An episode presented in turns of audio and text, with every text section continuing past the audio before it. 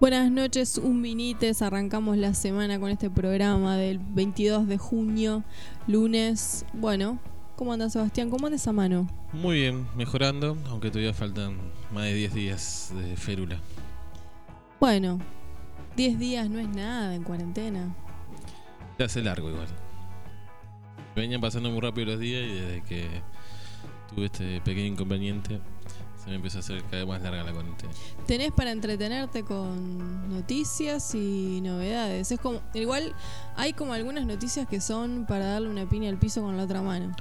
Sí, el viernes nos íbamos a dormir con la mala noticia de que la expropiación de Vicentín quedaría archivada por el momento ante la presentación de una protesta, eh, protesta propuesta del gobernador de Santa Fe. Cuando nos enterábamos de la noticia, yo decía, era un bálsamo. eh, la, La luz al noticia- final del túnel, sí, dijimos. la noticia de Vicentín. En este contexto de aislamiento, de pandemia, de incertidumbre, uno podía ver hacia dónde iba el camino y de repente, ¿por qué vas a ser tan feliz en esta vida? Si nacimos para sufrir. Bueno, suframos con Vicentín también. Eh, no se entiende bien cuál es la cuestión. Yo no puedo creer que el viernes la amenaza y después el sábado cuando se concretó lo del banderazo haya hecho tirar para atrás al gobierno. La verdad que resulta extraño esa teoría. Pero, pero bueno, dentro de todas las malas noticias del 2020 y de la pandemia, sumamos una más. que suma incertidumbre, sin lugar a dudas, ¿no? Porque nos daba un poco de eh, alivio, certeza, iba como definiéndose el perfil eh, de la conducción de Alberto Fernández y bueno, suma un poco de incertidumbre a la situación. Sin dudas, un gobierno que no es fácil en cuanto a las presiones de ciertos sectores sociales, pero deberíamos entonces darle apoyo a Alberto para que no del brazo torcer. Sí, creo que la pregunta que queda es esa, ¿no? Como si es un error no forzado del gobierno que se lanzó a hacer un anuncio sin la fuerza correspondiente, o eh, el poder de estos eh, grupos económicos es tan fuerte que más allá de que existe una convicción o, que haya habido un sondeo de, de números a la hora de votarse la expropiación era favorable, empieza a ejercer semejante presión que haga que el gobierno tenga que echar para atrás la, eh, la expropiación de la exportadora. Alberto dijo que si nosotros veíamos que hacía más o menos las cosas, eh, le avisemos. Salgamos a las calles y le avisemos. Quizás no es el momento para salir a la calle, aunque la gente sale a la calle a defender a Vicentín. Vamos a defender otra cosa. Eh, así que podemos tranquilamente empezar a cuestionar, digamos, constructivamente qué es lo que está sucediendo. Sí, eh, igual el Pedir presidente explicaciones también. aclaró de que si no llega a, a tener buen puerto, digamos, la propuesta de Santa Fe, eh, va a avanzar nuevamente con la propuesta de la expropiación. Pero bueno, Hay que ver si ese momento llega, cuál es eh, el contexto social al respecto. Me refiero a que me da la impresión que después de la novedad de que la expropiación de, o la intervención de Vicentín se echaba para atrás, esa noticia eh, incentivó bastante a aquellos sectores que salieron incluso el sábado a defender eh, por la libertad de las instituciones y toda la mar en coche. Incluso eh, algunos bocinazos por acá se han escuchado. En Mercedes me han llegado imágenes de una plaza San Martín y varios autos encolumnados con eslogan que referían a la libertad y a la no intervención y expropiación. No quieren un- una Venezuela. Eh, entonces me da la impresión que ha caldeado bastante y ha incentivado bastante ese sí, paso. claramente atrás. fue un gesto de debilidad. Por eso hay que ver se lo quiere disfrazar de dialoguismo, pero eh, cualquiera que analice un poco la política entiende que, es una marcha atrás. Me pregunto, si hoy la fuerza política no es la suficiente, que hubo que dar un paso atrás, ¿no? Manejando esa hipótesis.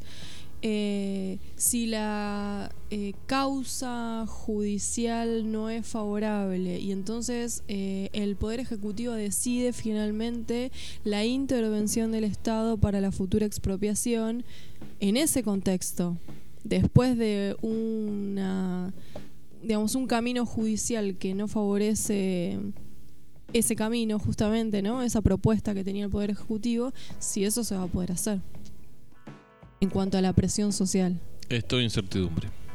Veremos cómo evoluciona, pero eh, el entusiasmo inicial, al cuando nos enteramos eh, la decisión que había tomado el Poder Ejecutivo, ya ahora hay como un mal sabor. Eh, hoy tenemos, eh, me parece bastante apropiado incluso para la noticia de Vicentín, hoy tenemos un especial sobre Manuel Belgrano, titulado El primer economista. Eh, cuando pensé la, publicidad del programa de hoy, después de la frase de Manuel Belgrano que está en el, en, en la publicidad, decían tu cara Vicentín. Pensé en ponerle, me pareció muy, abrupto, pero podríamos pensar hoy desde Manuel Belgrano lo que está sucediendo económicamente en Argentina. sí, claramente sería acusado de chavista, de comunista. No sé de qué lado se pararía él, pero seguramente la gente que defiende a Vicentín lo acusaría de ese tipo de cosas a Belgrano.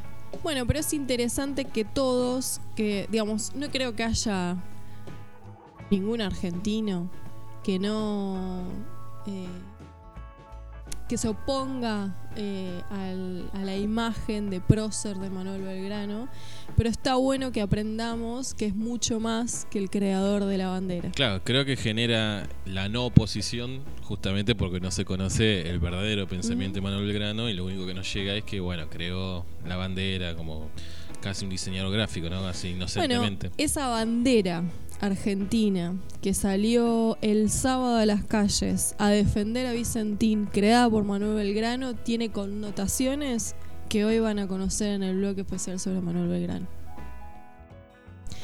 Y eh, después, bueno, tenemos las noticias internacionales, las noticias nacionales, efemérides, recomendación de un libro. Hoy no va a ser peli, vamos a recomendar literatura. Eh, y a todos los que quieran hacer alguna pregunta sobre eh, las propuestas de Manuel Belgrano o su trayectoria política, eh, lo pueden hacer en cualquiera de nuestros, nuestras redes sociales. En Facebook, en Eustaquio Un Vinito, pueden comentar donde ya tenemos la publicación sobre el programa de hoy. En Instagram, Un Vinito de Radio 20. En Twitter, arroba Un.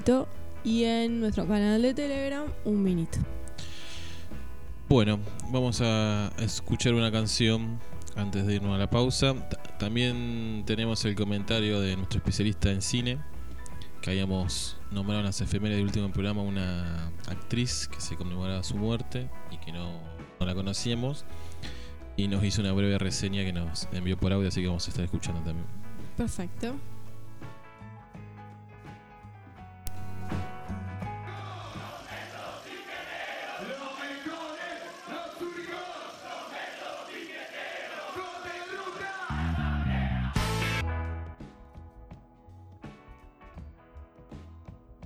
Noticias internacionales en un vinito, un mundo realmente convulsionado a pesar o además de la pandemia. Eh, en paralelo y en consecuencia de la pandemia, podríamos decir. Hay una pugna por las vacunas.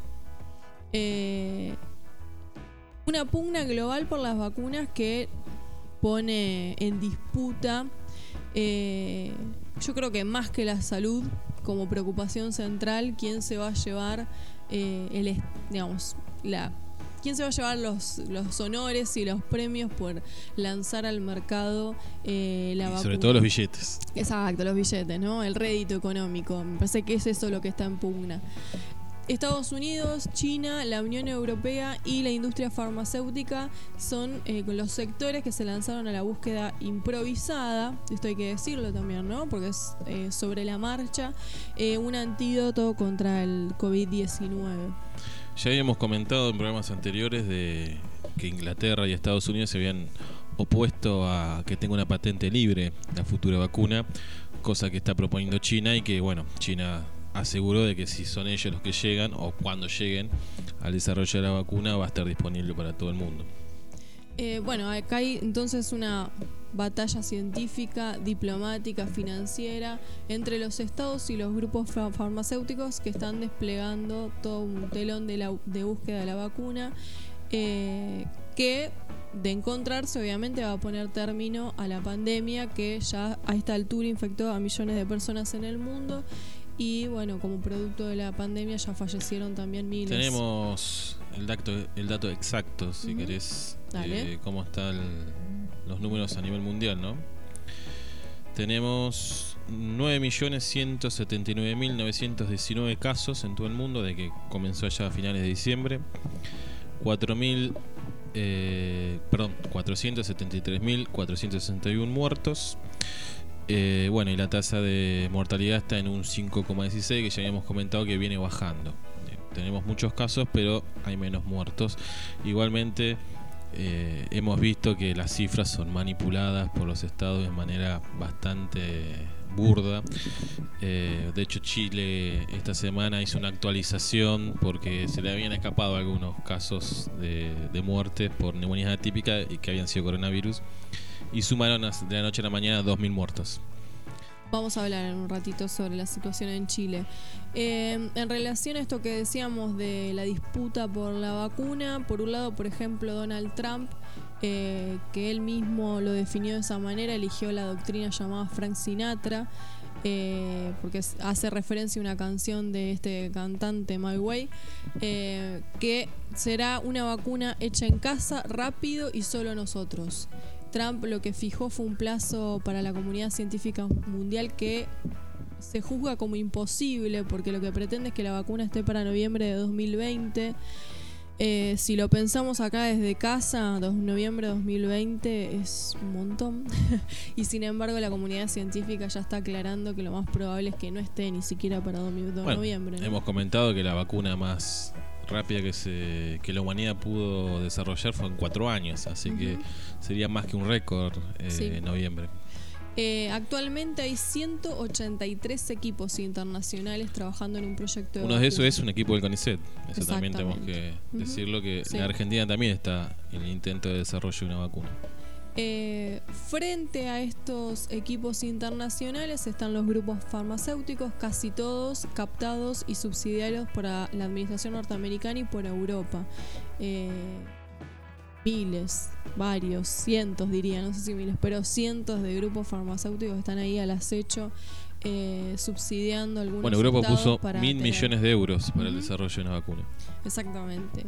Eh, bueno, por ejemplo, Macron dijo que en mayo, eh, en mayo dijo que la vacuna debía ser un bien público mundial y ahí empiezan como las disputas entre los estados, lo mismo China que dijo que democratizaría eh, la fórmula de la vacuna para que se pueda producir en todos lados y entiende entonces Macron la vacuna como un bien público y una vacuna de los pueblos.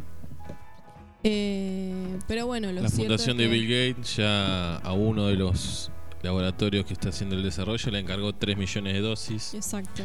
Para garantizarle la llegada a los países pobres, según ellos. Pero bueno, ese bien público, eh, como en algún momento lo planteó China o lo está planteando Macron, lo cierto es que ese bien público tiene en juego 65 mil millones de euros en el mercado. Por eso la disputa para ver quién primero lanza al mercado la vacuna.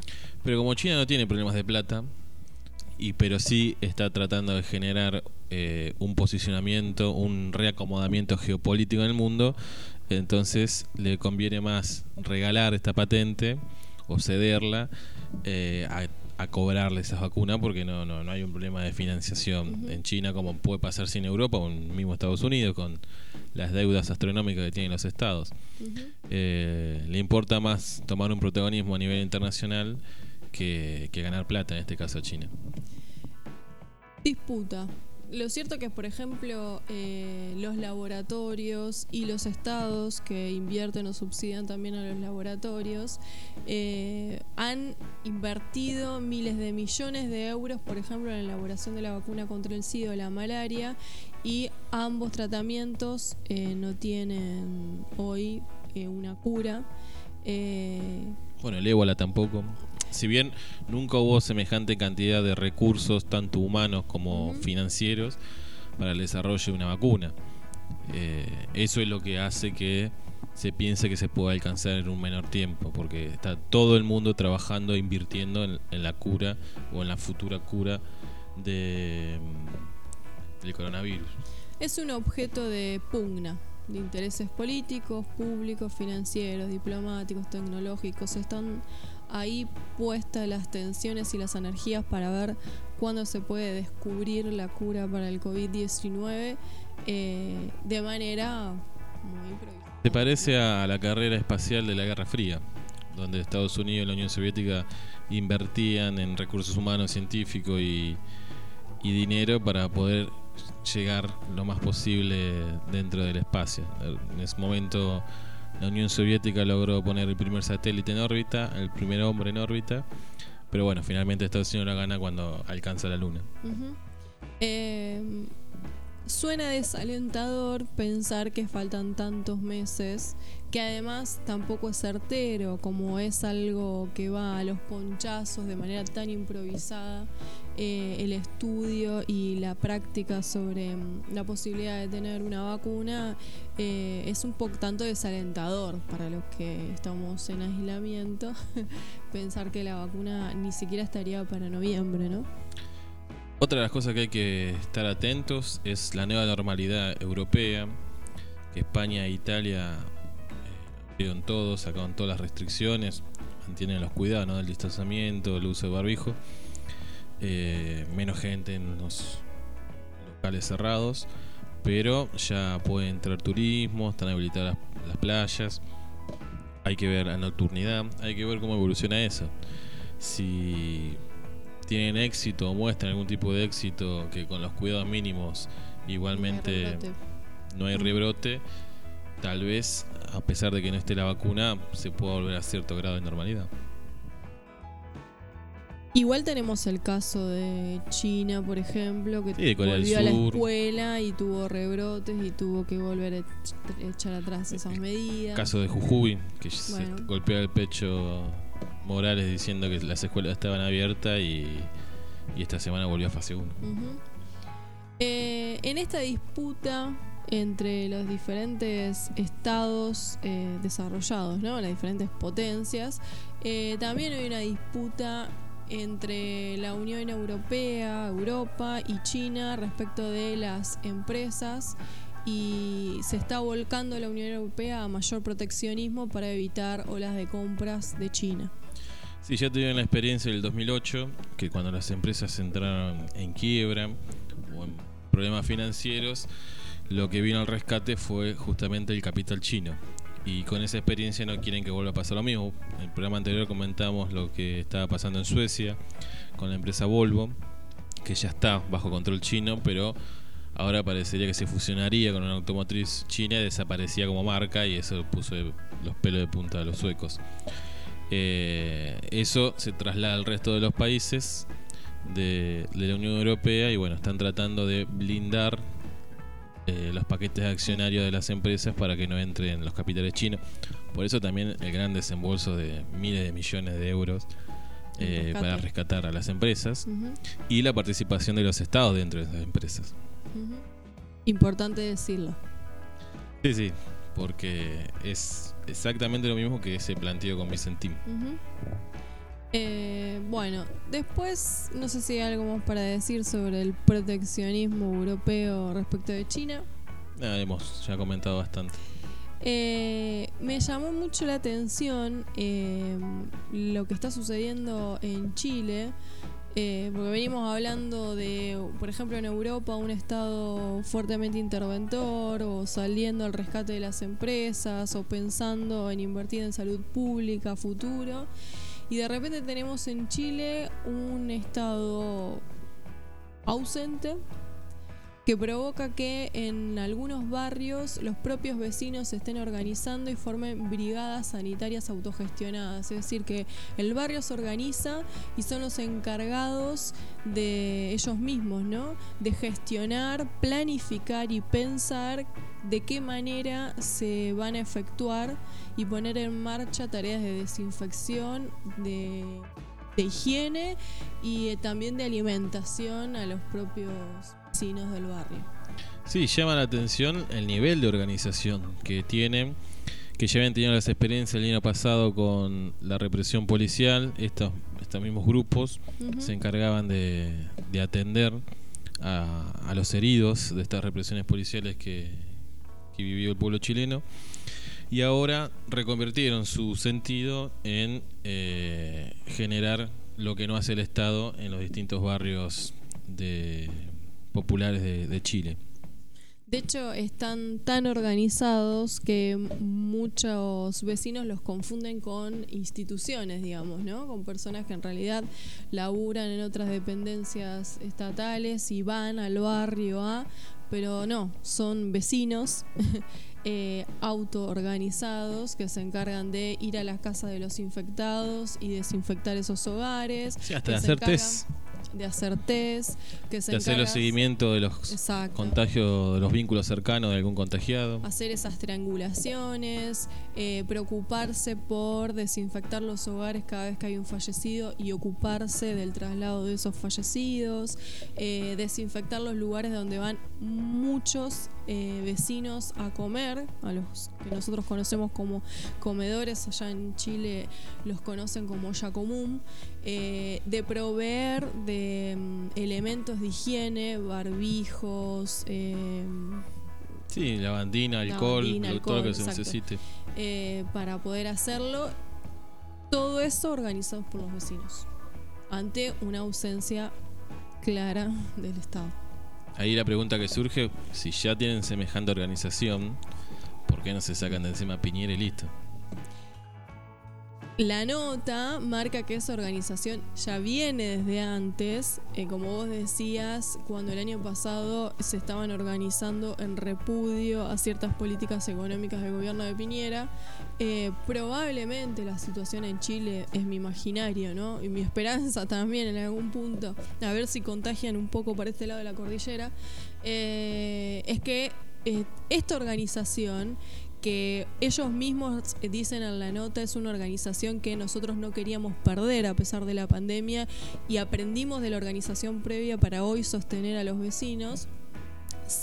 Hoy en este contexto se haga muchísimo más eh, sólida, se sostenga en el tiempo y post pandemia continúen lo que antes de la pandemia ya estaba en germen, ¿no? Me parece que eh, si queremos ver el vaso medio lleno, la pandemia está organizando al pueblo chileno a futuro. Y es un buen eh, ejemplo para tener y aprender cómo se están organizando los barrios en Chile. Chile al día de hoy tiene 247.000 contagios y 4.502 fallecidos. Eh, bueno, pasamos por Chile, atravesamos Chile y nos vamos para el norte, Estados Unidos, que tiene, como ya veníamos hablando, una situación muy compleja, no solamente por la pandemia y la cantidad de infectados y fallecidos por COVID-19, sino una situación compleja después del asesinato de George Floyd, este afroamericano a man- a manos de un policía eh, blanco. Eh, habíamos conversado en otros programas en un vinito y habíamos visto cómo eh, algunos estados incluso estaban retirando a la policía y desplazándola de sus lugares y también autoorganizándose para dar seguridad pública eh, a esas ciudades. Pero hoy lo que tenemos es una situación que a mí me hace acordar a Brasil. Hablábamos, creo que el programa anterior, que la situación en Brasil es compleja porque se están enfrentando en la calle los sectores a favor de Jair Bolsonaro, armados, de ultraderecha, eh, pidiendo la intervención de los militares, pero con Jair Bolsonaro al poder, y, y los que están en contra y quieren defender la democracia y critican que el gobierno de Jair Bolsonaro es antidemocrático. Esa situación me da la impresión que también se está viendo en Estados Unidos. Eh, lo que veíamos hoy es que hay grupos de ultraderecha eh, que se conocen o autobautizados como Bugalú, eh, que están materializando sus ideas en la calle y Que están... entraría en la definición que el otro día nos sorprendía cuando hablábamos Mm. de las izquierdas de anarcocapitalistas. Eh, son de ultraderecha, pero no están a favor del Estado. Eh, y están como infiltrándose eh, en las eh, revueltas eh, populares que se dan en la calle en esta eh, crítica al racismo estadounidense. Eh, Han aprendido de la metropolitana a infiltrarse en las marchas. eh, ellos mismos dicen en algunas de sus publicaciones en Facebook, vayan a los disturbios y apoyen nuestra causa, muéstranle nuestros objetivos, usen la rabia para alimentar nuestro fuego, usen la muchedumbre de gente enfadada en nuestro beneficio. De hecho, hubo asesinatos eh, de algunos oficiales o policías y se cree que viene de estos grupos, grupos de ultraderecha que están ahí, un grupo libertario eh, que está iniciando una especie de guerra civil como ellos mismos eh, lo autodenominan, ¿eh? no es que estemos juzgando lo que está sucediendo. Sí, son los mismos que a punta de pistola obligaron a la alcaldesa de Michigan a levantar la cuarentena hace ya un par de semanas. Exacto. Eh, ellos mismos en uno de los posts eh, que se diseminó por Facebook plantearon eh, es el pueblo contra el gobierno, es una, no es, es una revolución, una guerra civil. Bueno, compleja la situación en Estados Unidos también. Bueno, también hablábamos de que esto se puede recrudecer eh, en el caso de que no gane Trump. O, o si gana también puede pasar lo mismo, pero desde el otro lado. Eh, hay denuncias cruzadas de como que no se van a legitimar, eh, gane quien gane, de los dos principales candidatos. Así que la situación de Estados Unidos es compleja y el futuro también.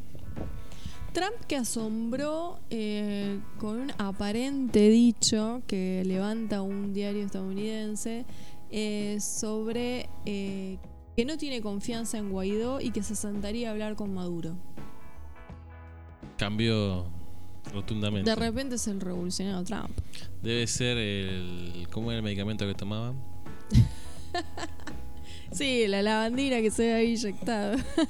Ah, lo hace ver un poco menos malo a Maduro. Eh, la cuestión es que en enero, de hecho, se dio a conocer ahora, Donald Trump eh, dio una entrevista en Axios, que es un medio de comunicación estadounidense, y ahí planteó que estuvo dispuesto a verse con Nicolás Maduro y que no tiene mucha confianza en Juan Guaidó, tiene dudas de su liderazgo. Eh, según este medio, Axios, Trump le dijo a su periodista sobre un posible encuentro con Maduro y se me lo podrían plantear. eh, si a Maduro le gustaría que nos viéramos, yo no me opongo a reunirme. eh, siempre que uno está dispuesto, se nos podemos reunir y no es algo que esté rechazando. Creo que más que juntarse con Maduro, lo que sorprende es que haya dicho que eh, no está necesariamente a favor de Guaidó. Sí, eh, prácticamente lo trato de inoperante. Inútil, sí. claro, exactamente. Eh, que no, no le inspira confianza. eh, y que tranquilamente dice, de hecho dice, es un débil. eso llama la atención. Sí, iban a buscar algún reemplazante, seguramente. No creo que le falten candidatos en Venezuela para querer sacar a Maduro del poder. Ujú. Eh, bueno, cuestiones políticas y económicas y en otro plano, que igualmente tiene muchísimo que ver, nos sorprendía también una noticia sobre eh, una nueva normalidad, pero que dista de la nueva normalidad con barbijos o a distancia o como nos fuéramos a imaginar que nos vamos a vincular después de la pandemia. sino con una nueva normalidad en cuanto a clima se refiere, porque eh, en el polo ártico se registraron olas de calor eh, inéditas. Eh, de hecho, el pico de calor mm, que se registró desde que se hacen los registros, se alcanzó 38 grados. Es un récord histórico y posiblemente sea el récord en todo el círculo polar ártico.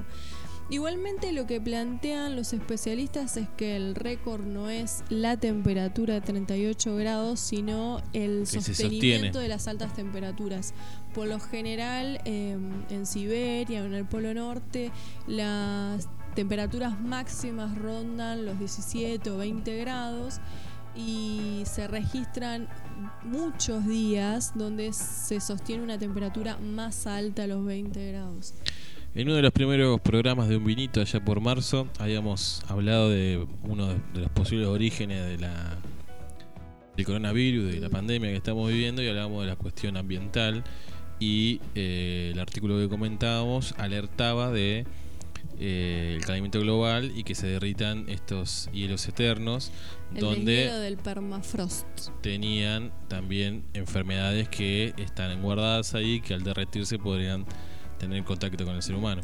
Virus que estén por ahí congelados y que el deshielo pueda provocar el contacto inmediato con los seres humanos, por un lado, y por otro lado también que el deshielo del permafrost eh, provoca, digamos, retroalimenta el cambio climático porque provoca gran emisión de gases, sobre todo de metano, y eso acelera el cambio climático. Entonces el deshielo está fogoneando de alguna manera el cambio climático eh, de lo cual no se hizo absolutamente nada a pesar de las alarmas de las últimas décadas. Sí, y que se viene denunciando ya hace de ahí al 60 la cuestión ambiental, pero bueno, siempre la economía primó por las cuestiones, cuestiones de la ecología y bueno, y vamos a ver hoy cuando hablemos de Manuel Belgrano que ya tenía una conciencia también del cuidado del medio ambiente. Así que desde 1880 que no se registraba una temperatura tan alta en esa región. Mediados, casi principio de la segunda revolución industrial. Bueno, eh, naturaleza, política y economía han pasado por las noticias internacionales. Vamos a ir a una pausa. ¿Con qué canción nos vamos a descansar un ratito? Deshacer el mundo de héroes del silencio. Al regreso tenemos noticias nacionales y recuerden que si quieren comentar o hacer alguna pregunta sobre el tema de hoy, que es Manuel Belgrano, lo pueden hacer en cualquiera de nuestras redes sociales.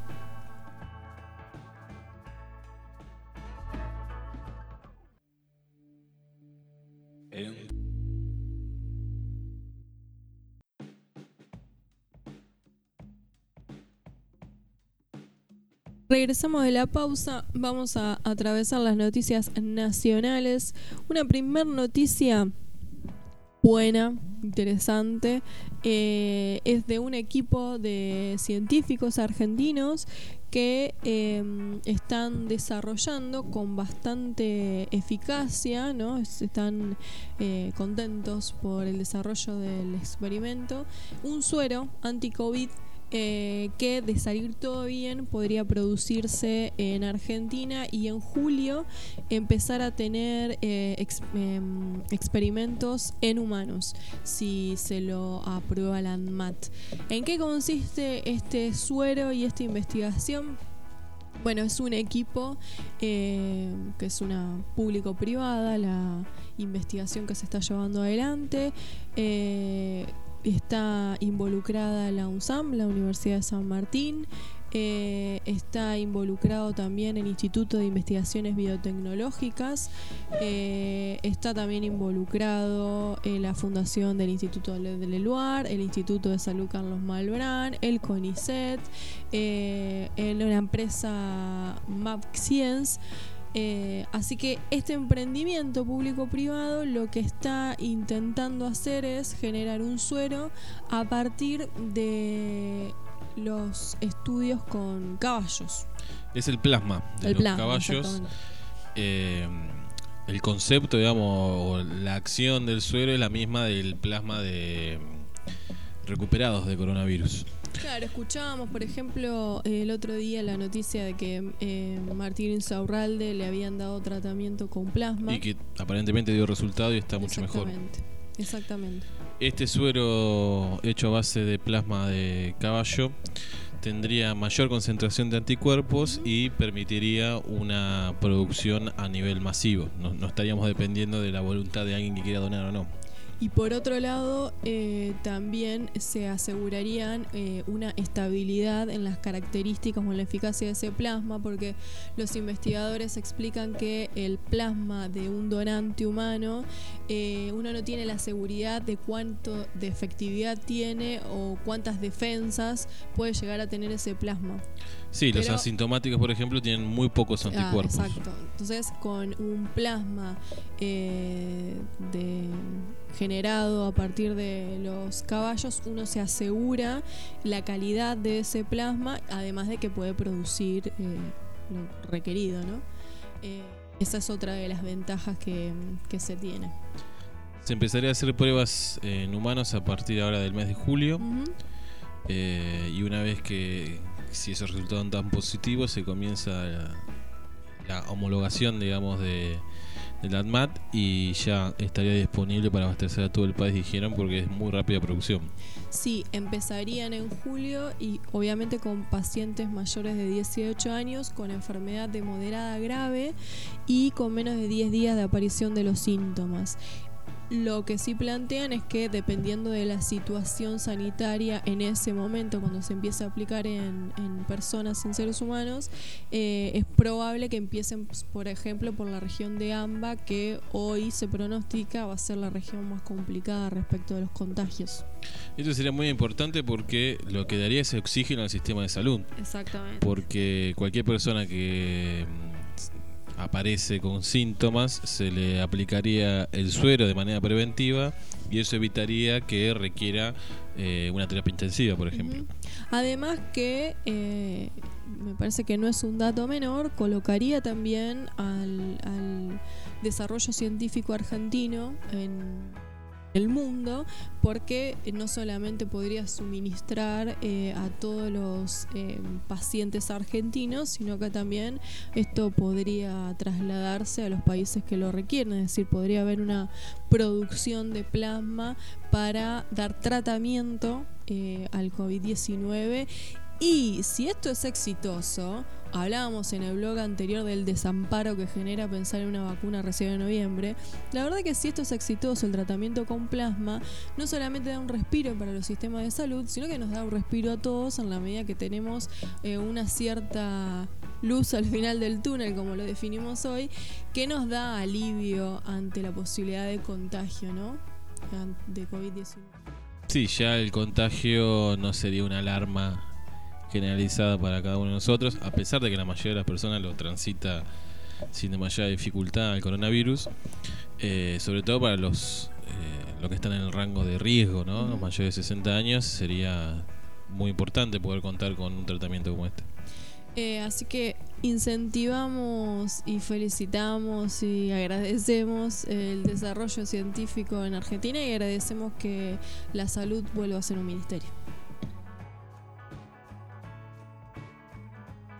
Eso es un dato muy interesante de Argentina. En las antípodas eh, tendríamos como... eh, Tiene que ver con el caballos, cien- sí, pero no- que ver.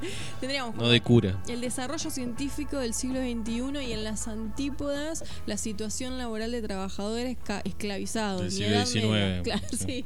Siendo generoso. Eh, es la situación de trabajadores, esto es serio, de trabajadores en el hipódromo que sufren una especie de doble cuarentena porque eh, son trabajadores que no tienen permitido salir del hipódromo hacia los barrios donde viven con la excusa de que podrían eh, contagiarse en los barrios y después propagar el virus en su lugar de trabajo, por lo tanto están encerrados en su lugar de trabajo y hacinados porque las condiciones en las que viven no eh, cumplen con los requerimientos sanitarios sobre en cualquier situación para derecho humano. además es una situación de, hacinamiento que complica eh, ante el eventual contagio de COVID-19 y no responde a los requerimientos necesarios para eh, mitigar la propagación del virus o cuidarse, eh, la propagación del virus, etcétera. Sí, viviendo en condiciones infrahumanas. De eh, bueno, ahí en la nota hay un video de, del baño donde están eh, haciendo la cuarentena entre los residuos cloacales. Es increíble que Sí, esté pasando que están esto tapadas las cloacas eh, en así siglo tienen que XXI. usar botas para andar por el predio porque si no pisan su propia mierda. Bueno, el dueño, uno de los dueños del, del hipódromo de Palermo no ha dado ninguna explicación, ni la cara ni nada, pero leíamos que era de apellido Achával y recordaba que era el apellido de una de las señoras que Eva Perón echó cuando fueron a pedirle que no sea la presidenta de la sociedad de beneficencia, a lo que Eva le contestó que que no pisaran nunca más ese lugar y que la sociedad de beneficencia quedaba disuelta porque ahora los pobres la tenían a ella. Qué memoria, historiador, ¿eh? Eh, una de las preocupaciones que tienen los trabajadores del hipódromo es que al no tener permiso para salir, obviamente no se los deja ingresar y pierdan su fuente laboral. Entonces están ahí en una... Extorsión, eh, sí, básicamente. una extorsión. Que ya hace varios días que nos hemos anoticiado de esto, veremos qué intervención eh, hacen desde el gobierno de la ciudad, calculo, eh, porque esto ya está tomado estado público. Sí, no sé cómo serán los pasos ahí jurídicos que, que se siguen. Eh, bueno, ojalá haya una pronta intervención porque eh, es una situación degradante. En el caso del campo existe un ente regulador que es el Renatea.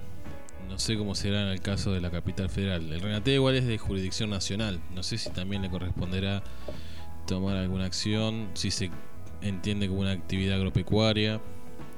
Eh, ahí cómo será esa, esa cuestión de qué institución se tiene que hacer cargo de, de esto que es insólito y terrible. Esto que le pasa a los trabajadores en el hipódromo, esto es falta de libertad. Esto es explotación. No, Vicentín.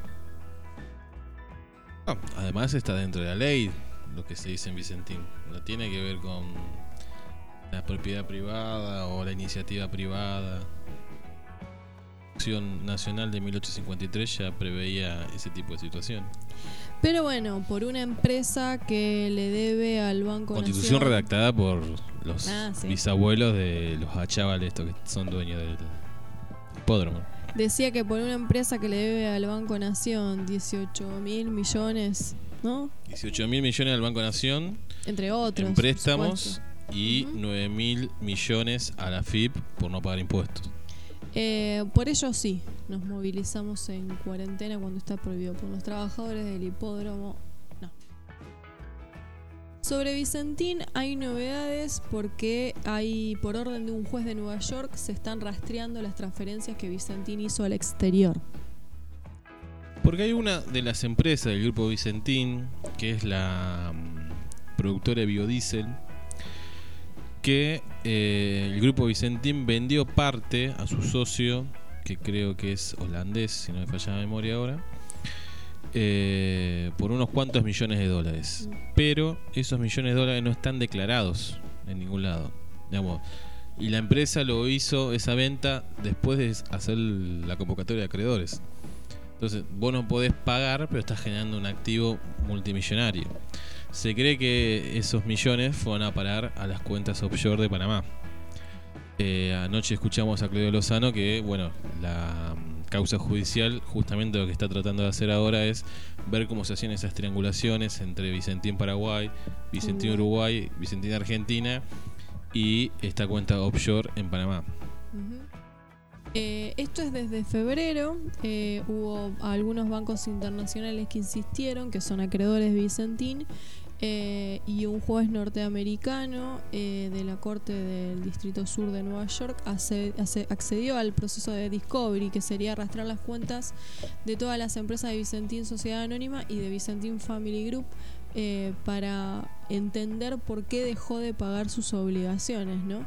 Por lo tanto, investiga las transferencias al exterior de la empresa, eh, tanto las que están en concurso como las que no ingresaron, y la investigación abarca los últimos tres años de movimientos y de transferencias de Vicentín.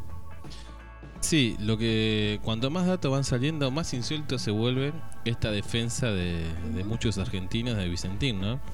Una empresa que estafó al Estado, evadió impuestos, lavó dinero, fugó divisas y sin embargo parece que fueron la víctima de la historia. Exactamente, difícil de comprender eh, desde mi percepción eh, los argumentos por los cuales algunos se han movilizado en defensa de la institución. ¿Qué sé yo? No, no sé. Claro, pero no sé cuál sería la no institucionalidad del proceso de expropiación. Porque se hace de acuerdo a lo que dice la ley, no, no, no es que se inventó un reglamento nuevo. Eh, seguiremos escuchándolos, ¿no? Porque hay que conocer de cualquier manera al enemigo. Sí, por eso duele tanto también que se haya echado para atrás la, la expropiación, porque no solo era una cuestión, bueno, lo que hemos explicado, de lo estratégico de tener una exportadora, de la cuestión inflacionaria, el hacerse de divisas, sino también la cuestión simbólica de, bueno, de sentir que alguna vez los poderosos también pierden. Quien sacó una nota eh, interesante, una nota de opinión en la tecla Eñe, eh, que se pregunta por qué no la expropiación es Horacio González. Eh, que era parte de, del ex grupo que ya no existe, Carta Abierta. En algún punto él plantea, ya sabíamos que iba a ser difícil, ya sabíamos cuál iba a ser el debate, pero él sentencia como preocupante el retroceso del gobierno nacional ante la primer hojarasca chamuscada, dice Horacio González, que le presentaron los augures de un grupo social siempre al acecho sumado a la corporación mediática, eh, a las empresas con puertos privados sobre el Paraná, etc. O un Horacio González que parece bastante... Eh, sí, igual hace la aclaración de que esto no es un ataque al presidente, sino que bueno, que tiene que ver un poco lo que decías vos cuando hacíamos la introducción del programa de eh, una crítica constructiva, o bueno, lo mismo que había dicho el propio Alberto en el discurso de Asunción, de que si erraba el rumbo, se lo hiciéramos saber. Eh, parte de, esta crítica que, bueno, igualmente a veces hay que tener cuidado con estas cuestiones porque muchas veces después esas críticas son utilizadas eh, por el verdadero enemigo para justificar todas las negociaciones o delitos que quieran cometer. Eh, bueno, interesante lo de Vicentín y Recomendamos para la, la, nota. La nota. Eh, la verdad que, que, es un buen punto de vista para seguir eh, analizando, pensando y, dándole más vueltas de tuerca a esta cuestión de, de Vicentín, que no es solo Vicentín, sino que tiene que ver con el comercio exterior, la soberanía económica, la independencia de los poderes, cómo también tratar de resguardarse de los vaivenes internacionales, que sabemos que va a venir una oleada eh, mala en cuanto a la economía, lo que queda este año y seguramente el próximo también. Me da la impresión que la situación que se está sucediendo con Vicentín tiene que ser un eh, llamado a la reflexión al interior del peronismo para ver de qué manera se reorganiza eh, y se solidifica y deja en claro cuáles son sus proyectos a futuro y cómo como bloque va a ir defendiendo esas posturas a futuro. Sí, se podrá pensar en un contrabanderazo. Me pasa que ahí también se entraría una contradicción de que, bueno, el oficialismo obviamente es pro cuarentena, aunque ellos dicen que no son pro cuarentena, sino que son pro salud. Eh, se entiende la diferencia. Eh, hacer una, alguna manifestación masiva también desde el peronismo, desde el oficialismo, sería un poco contradictorio con el mensaje que se está dando del cuidado en la salud. De mínima, usar los medios de comunicación. Sí, Yo recuerdo, eh, quizás... con lo poco que se cuenta se hace, ¿no? Eh, bueno, pero instalar la idea en las redes sociales de mínima. Explicar por qué eh, la intervención y la posterior expropiación de Vicentín. Sí, mu- el problema a veces Porque con los medios de comunicación es que se generan como aldeas, ¿no? El que es pro gobierno lee solamente medios que digan lo que quieren escuchar y los que son antiperonistas leen medios que solamente de- den argumentos antiperonistas. Entonces ahí como que la difusión o la batalla cultural se vuelve media... se estanca, ¿no? Igual es un espacio que no hay que dejar. No, no, no. Yo creo que en ese sentido se- la disputa está.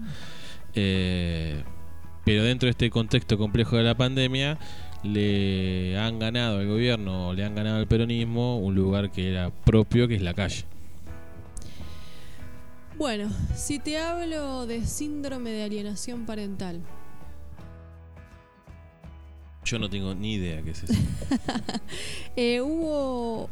Fue un término que estuvo como en auge en los últimos días, se instaló en los medios de comunicación porque se usó en el programa que conduce Alejandro Fantino el pasado 9 de junio. eh, en su programa Fantino de la Tarde, que se emite por América Televisión, dijo eh, que por la cuarentena había más casos de síndrome de alienación parental y eh, utilizó mucho tiempo su programa para hablar del tema, no es que fue al pasar un comentario, fue tema de programa. Eh, y se les dio crédito en ese programa a una figura que no tiene ningún fundamento científico. El síndrome de alienación parental... Yo se- ya si lo dice Fantino empiezo a desconfiar. es como, como de, de quién viene ya, más allá de lo que digan después. Pero bueno, por ahí es una cuestión un poco prejuiciosa. Es un diagnóstico que eh, la Organización Mundial de la Salud no contempla eh, porque no tiene ningún sustento científico, pero que eh, es una categoría que viene a explicar eh, y a resolver, resolvió de hecho a lo largo de la historia, eh, muchos casos de abuso sexual infantil, explicándolo a partir del concepto de síndrome de alienación parental. Esto ven- venía a decir que había niños que estaban manipulados mentalmente, sobre todo por la madre, y de esa manera se podía acusar al padre de abuso sexual infantil. Una teoría, podríamos decir machista también.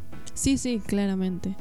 Eh, bueno, ante esto fue el Poder Ejecutivo que a través del Secretario Nacional de Niñez, Adolescencia y Familia, Gabriel Lerner, junto a otros funcionarios también de alto rango, como el Viceministro de Justicia, Juan Martín Mena y más de un montón de especialistas en niñez. Eh, una de los que firma la nota, por ejemplo, es Beatriz Janín, que le hemos mencionado en el último programa.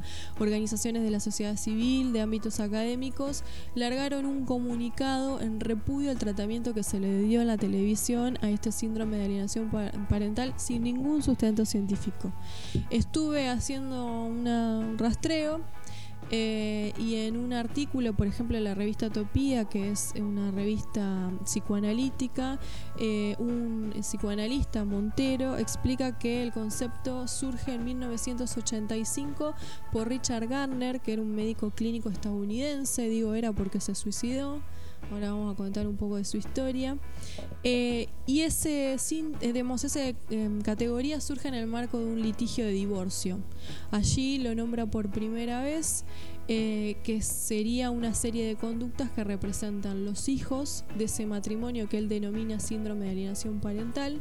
En el 87 lo publica en su propia editorial como síndrome de alienación parental y la diferencia entre abuso sexual infantil fabricado y genuino, asociándolo directamente con las denuncias, siempre en el ámbito judicial, eh, de acusaciones de incesto hacia uno de los progenitores. Él lo que plantea es que, o lo que planteó en su momento, es que casi siempre la denunciante es la madre, el que es denunciado o acusado es el padre, y que los hijos sufren una especie de lavado de cerebro al cual uno de los progenitores, generalmente la madre, somete a su hijo en contra del otro progenitor, logrando de este modo alienar eh, y quitar al padre o hacerlo desaparecer de la escena y acusarlo. Esa idea de Garner, esto es lo más sorprendente, eh, surge de su teoría sobre la sexualidad humana, una teoría en la cual eh, el contacto sexual adulto-niño, escuchen atentamente, es benigno y beneficioso para la reproducción de las especies, lo que sostiene Garner, el creador o el que acuñó este término que Fantino sacó en la televisión. Sí, más allá de Fantino que sabemos que es cualquier cosa, que se haya hecho toda una doctrina jurídica Exacto. alrededor de y esto. se sigue sosteniendo, eso es lo problemático, ¿no? Sí, lo peligroso y que hace pensar cómo la justicia queda entre muchas comillas, ¿no? Sí. Esta teoría, por ejemplo, interpreta que el incesto y la pedofilia son benignos, son conductas no abusivas y es el reflejo de aquellos activistas que defienden obviamente la pedofilia como un modo de orientación sexual posible.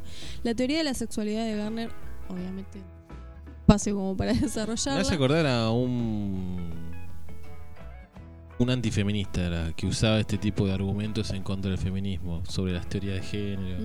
No me acuerdo el nombre. Está en YouTube, un payaso de YouTube. Argentino, Sí, sí. Tengo el rostro y no el apellido. Eh, que sí. denunciaba que en Canadá se había Exacto. eh, como liberado, despenalizado eh, el abuso, básicamente, ¿no? O el sexo, las relaciones sexuales entre adultos y niños. Ujú. Susana Toporosi, que es una psicoanalista especialista en niños y además especialista en abuso sexual infantil, aclara en esa misma revista Topía, pero en otro artículo, eh, que el argumento de quienes sostienen el síndrome de, alienación parental es que los niños eh, no fueron abusados, sino que repiten dichos de uno de sus progenitores, generalmente la madre, una maniobra para mantener al otro prog- progenitor alejado de sus hijos. Para los que sostienen la, y creen en la existencia del síndrome de alienación parental, los niños mentirían y no habría que respetar sus manifestaciones. Por lo tanto, habría que minimizar las situaciones de abuso y maltrato denunciadas. O, por ejemplo, cuando el niño dice no quiero ver más a mi padre, no se lo tendría en cuenta y se fuerzan las revinculaciones con el progenitor. Lo que sí aclara Toporosi desde el psicoanálisis es que eh, la pretensión no es descartar que sí existan algunos casos esporádicos y que esto realmente ocurra, pero dice es fácilmente diagnosticable cuando estamos con un terapeuta especializado, experimentado, pero que los que trabajan en el terreno del abuso sexual infantil saben perfectamente que esas situaciones de posible manipulación son mínimas eh, y que no representan la mayoría de los casos.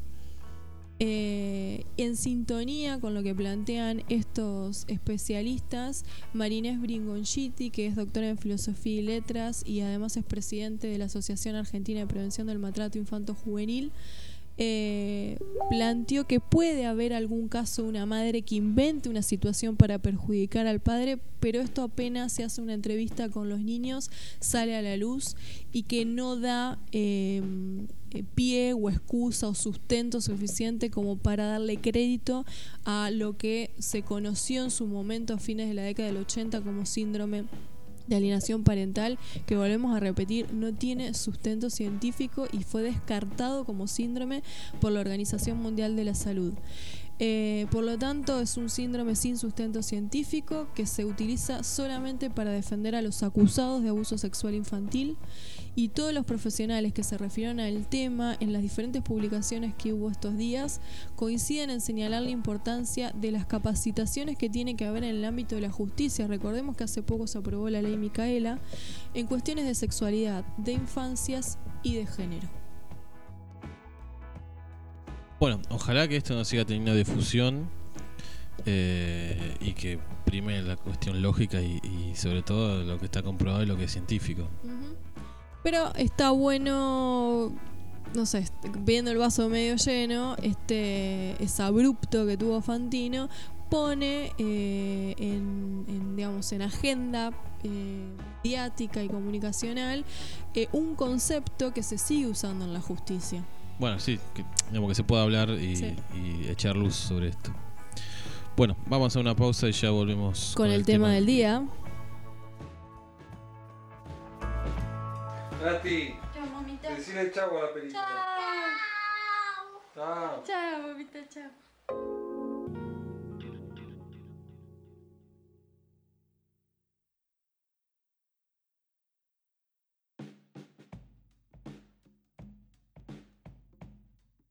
Regresamos de la pausa después de escuchar un tema nuevo para mí. ¿Qué era?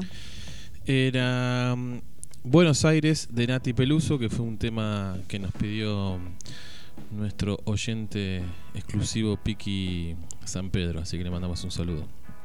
También aclarar que el eh, antifeminista eh, que denuncia la ideología de género y sí que el feminismo tilda a las feministas de feminazis. a la teoría esta de que difundió Fantino. Es eh, Agustín Laje y le agradecemos a Lautaro que nos recordó viste que con esas señales ya supo quién era Qué feo, ¿no? Que enseguida te descubran quién sos por esas definiciones. La autora que probó, seguramente, probablemente no, seguro, está el jueves con su columna que hay de cierto viejo, eh, resolviendo algunas dudas sobre ciencia que tenemos. Así que Lautaro, vamos a estar con él el día jueves. Ahora sí, especial sobre... Antes de eso, tenemos otros mensajes de oyentes que nos decía que recomendamos la nota de Horacio González, pero no dijimos el nombre. Ah, ok. ¿Por qué no la expropiación? Así la buscan. El portar la tecla. Ahí está. ¿Por qué no la expropiación de portar la tecla? Y nos también pasaban eh, un enunciado, digamos, algo que dijo el presidente de la Sociedad Rural de Córdoba. Dijo que apoyar a Vicentina es salir a aplaudir a los que estafaran a los productores llama la atención que la sociedad rural esté tomando la grieta este posicionamiento, pero bueno, bienvenido. Que realmente defina a quien tiene que defender, que son los productores, ¿no? a 27 mil millones de pesos le debe Vicentina a distintos productores de todo el país. Es tanta la desesperanza en este momento que eh, eh, esto que nos mandó un oyente te revuelve a el espíritu revolucionario. bueno, especial de Belgrano Ajustense eh, los oídos, pueden tomar apuntes, pueden llamar para hacer preguntas. Tenemos aquí a disposición a nuestro libro gordo de Petete. Bueno, vamos a empezar por lo más tradicional, que es la parte biográfica de Manuel José Joaquín del Corazón de Jesús Belgrano, ese es el nombre completo, quien nació el 3 de junio de 1770 y murió el 20 de junio de 1820 eh, en la ciudad de Buenos Aires. Así que porteño totalmente. Nació y murió en la ciudad portuaria. Eh, bueno, sus primeros estudios los hizo en el Colegio de San Carlos y después viajó a España, eh, donde estudió en las universidades de Valladolid y Salamanca, justo en el epicentro de la Revolución Francesa, donde bueno, pudo tener contacto con todas las ideas de vanguardia de ese momento, que eran las ideas del iluminismo que inspiraron justamente la Revolución Francesa.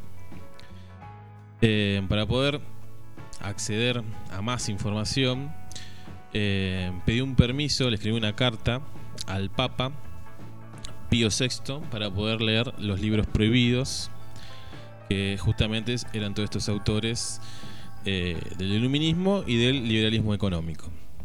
Eh, así que el Papa, por ser un buen estudiante y tener una medalla de oro, eh, por las notas que se había sacado en la universidad, le permitió el acceso a esos libros de por vida.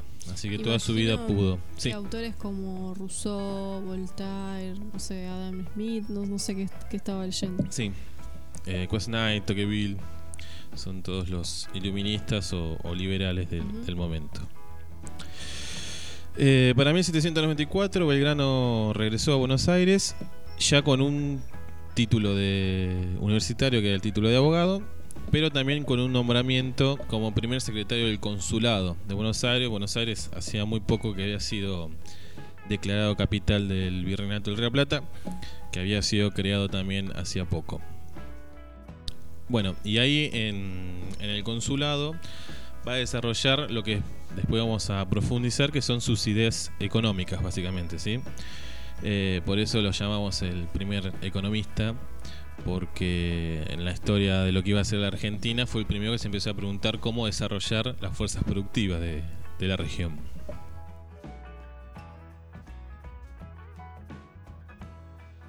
Eh, no pensé que me estaba por hacer una pregunta. Estoy Eh, registrando las preguntas de oyentes. Ah, está bien.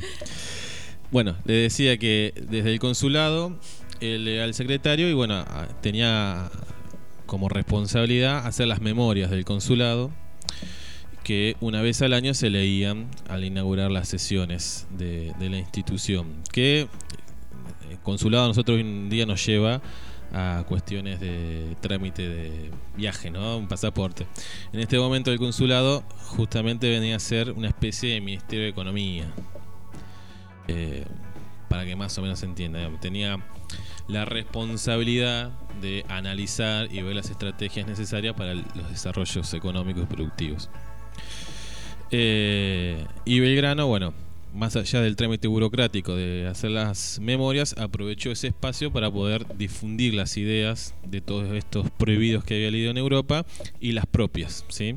Ya vamos a ver que no, no se casó con ninguna de las escuelas económicas ni políticas, sino que eh, desarrolló con todo esa. mm, hizo una síntesis y desarrolló su propio pensamiento. Bueno, después eh, Belgrano, bueno, en su historial, digamos, como prócer, eh, estuvo en las defensa de la reconquista, en la defensa de Buenos Aires, en las invasiones inglesas del 1806-1807 y tuvo una gran participación también, como sabemos todos, hemos leído en el Villique, de los acontecimientos de mayo y fue vocal de la primera junta de gobierno. Después de eso se convirtió en militar y tuvo eh, participación en lo que fue la, la campaña al Paraguay, donde bueno, va a ser derrotado. Eh, lo mandaron al Paraguay con 600 hombres sin instrucción militar y con pocas provisiones contra un ejército regular de 6.000 personas. Obviamente no tenía muchas chances de, de triunfar. Eh, acá tengo, si estás listo para las preguntas, no sé. si no la sé, digo que no la sé. Eh, una oyente que dice que hace pocos días, obviamente en este contexto de eh, Belgra- de la fecha de Belgrano, eh, leyó en algunos lugares que lo catalogaban a Belgrano como un feminista. Que qué había de cierto en eso. Sí, ahora vamos cuando veamos la parte de educación. Eh, bueno, les decía que después de la mm, campaña del Paraguay, vuelve a Buenos Aires enjuiciado porque fracasó, pero rápidamente los vuelven a mandar a, a otra tarea militar, olvidándose de, de que había fracasado. Y ese es el momento, estamos en 1812, cuando crea la bandera, que es lo que lo hace trascender, o lo que quisieron que trascienda de Belgrano. Claro, ¿no? que es lo que aprendemos en la escuela sobre Belgrano, que es el creador de la bandera. Recordemos que a finales del siglo XIX, cuando se crea el Estado-Nación moderno de la Argentina, se necesitaban héroes y bueno, y uno de los elegidos fue Belgrano y se destacó eh, la creación de la bandera. Como hablábamos en el programa que nos dedicamos a educación, en esa época la función de la escuela era formar argentinos, así que necesitamos prócer. Bueno, venga, Belgrano, ¿qué hizo? Digamos que creó la bandera solamente. Bueno, de hecho se eligen, conmemoramos siempre las muertes, Sí. porque por casualidad cayeron en el ciclo electivo. Por eso se conmemoran las muertes y no los nacimientos. exacto. Eh, bueno, les decía que en 1802 se crea la bandera. Previo a eso, Belgrano había pedido una autorización al triunvirato, que era el gobierno que estaba de turno, que tenía como secretario a Bernardino Rivadavia, que años después sería el primer presidente, eh, para crear un distintivo para diferenciarse de las tropas enemigas. Y ahí es cuando se crea la escarapela, un cintillo celeste y blanco. El celeste y blanco hay m- muchas hipótesis de por qué surge, pero la más eh, aceptada digamos, dentro de la historiografía es que es el color de la Casa de Borbón. Como todavía la Revolución de Mayo se estaba haciendo en honor a Fernando VII, era una manera de no generar eh, tanta enemistad con España. Pero bueno, Belgrano consigue esta autorización para el distintivo, pero va más allá y eh, viendo la moral de la tropa muy abajo, decide crear la bandera como también un símbolo de, resistencia y de, gran ánimo a la tropa. Eh, al momento que se entera el triunvirato y Rivadavia, le piden que la destruya a esa bandera. Eh, Belgrano no lo va a hacer, contesta que sí que lo va a hacer, pero después no lo hace y después veremos en las campañas del norte vuelve a sacar eh, su bandera, que bueno, años después sería la bandera argentina, que no es como la conocemos hoy, era un listón blanco y un listón celeste, no eran los dos blancos, el, dos celeste y el blanco que tenemos hoy en día. O el sol. Tampoco el sol. De hecho, el sol es de. Se establece en la bandera con el gobierno de Alfonsín, así que bastante reciente. Bueno, una vez que crea la bandera, nuevamente lo vuelven a mandar a otra misión que es al norte, donde era el ejército un fracaso total.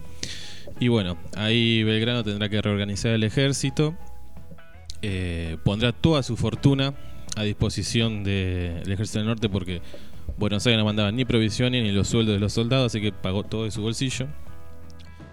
Eh, la, la, familia de Belgrano era una de las familias más ricas de Buenos Aires antes de la revolución.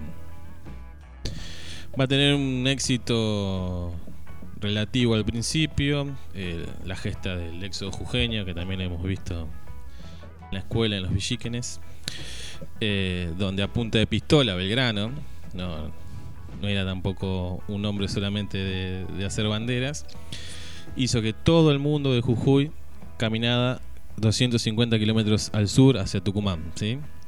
Eh, tuvo mucha resistencia de la elite local porque tenían que abandonar todas sus pertenencias, pero los que no quisieron se tuvieron que ir igual. ¿De esto hace cuántos años? Se cumplen 250 años de la muerte de Belgrano este año y 200 de su nacimiento que fue el 3 de junio. ¿Qué nos hace pensar que a 250 años de gestas revolucionarias eh, a punta de pistola, hoy no tenemos que hacer lo mismo? Pero bueno, eso es un debate para otro programa. ¿Estás incitando a la violencia? Eso es lo que nos hicieron creer. Bueno, Belgrano después de sus éxitos en Salta y Tucumán, eh, seguirá avanzando hacia el norte, pero caerá eh, en dos batallas. Y ahí va a llegar otro personaje muy conocido en la historia argentina, que es San Martín, que se encontrará en la posta de Yatasto. Eh, con Belgrano y bueno, compartirán más de un mes y medio donde San Martín utiliza la experiencia de Belgrano desde mayo del 10 para eh, terminar de concretar su plan de que no era por el norte, sino que era por Chile, después por mar y ahí atacar el centro de los realistas que era Perú. Hay una película que se hizo por el Bicentenario, eh, que ahora no recuerdo el nombre. Si hay algún oyente que, que la ha visto, que la conoce, nos, nos podrá apuntar. Eh, donde bueno, se recrea este encuentro entre Belgrano San Martín, donde San Martín le dice a Belgrano que va a terminar de, hacer historia eh, en lo que iba a ser Argentina cuando se diera cuenta de lo grande que era. No sé ahí si, eso habrá existido es parte del guion de la película, pero bueno, es eh, importante ver la magnitud de Belgrano, porque bueno, San Martín era un militar y no, no, no hay crítica en cuanto a su formación, digamos, los éxitos militares. Pero Belgrano tuvo una formación mucho más completa, porque no solo era militar, que de hecho no era, digamos, su profesión base era abogado, claro. Y siendo un buen autodidacta, eh, termina siendo militar y aprendiendo las tácticas de la guerra. ¿Vos te referís a la película justamente denominada Belgrano?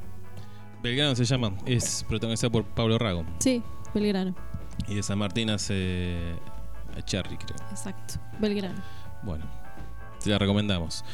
Si bien no tiene demasiado rigor histórico, no es que no tenga rigor histórico, sino que hace más hincapié en las eh, amoríos de Belgrano que en la gesta patriótica, digamos. Pero bueno, es entretenida. Eh, bueno, después Belgrano volverá, una vez que es reemplazado por San Martín, eh, se lo mandará a reprimir a los primeros caudillos que empezaban a aparecer el ejército se va a sublevar y bueno, ahí la participación pública de Belgrano ya va a ir desapareciendo, eh, agobiado por muchas enfermedades, eh, sífilis, malaria, paludismo, tenía de todo. Y bueno, morirá solo en su casa, el 20 de junio de 1820, eh, que coincide con la batalla de, de Cepeda, donde se disuelven las autoridades nacionales hasta ese momento, y bueno, empieza en la historia argentina que se conoce como la etapa de las autonomías provinciales, eh, sin un gobierno central. Eh, bueno, hoy te decía una de las preguntas de las oyentes que lo habían asociado a Belgrano, había leído la asociación entre Belgrano y, su carácter feminista. ¿Cuánto de cierto había, sobre todo pensando en la época, no? Sí. Eh, esta cuestión del primer feminista tiene que ver, está relacionada con la educación, ¿sí? Eh, bueno, y te voy a leer algo de los escritos de Belgrano que lo que decía sobre la educación. Dice, a donde pudiesen los infelices mandar a sus hijos sin tener que pagar cosa alguna por la instrucción. Eh, política que debe incluir escuelas gratuitas para las niñas. ¿sí? Eso decía Belgrano con respecto a la instrucción de educación pública.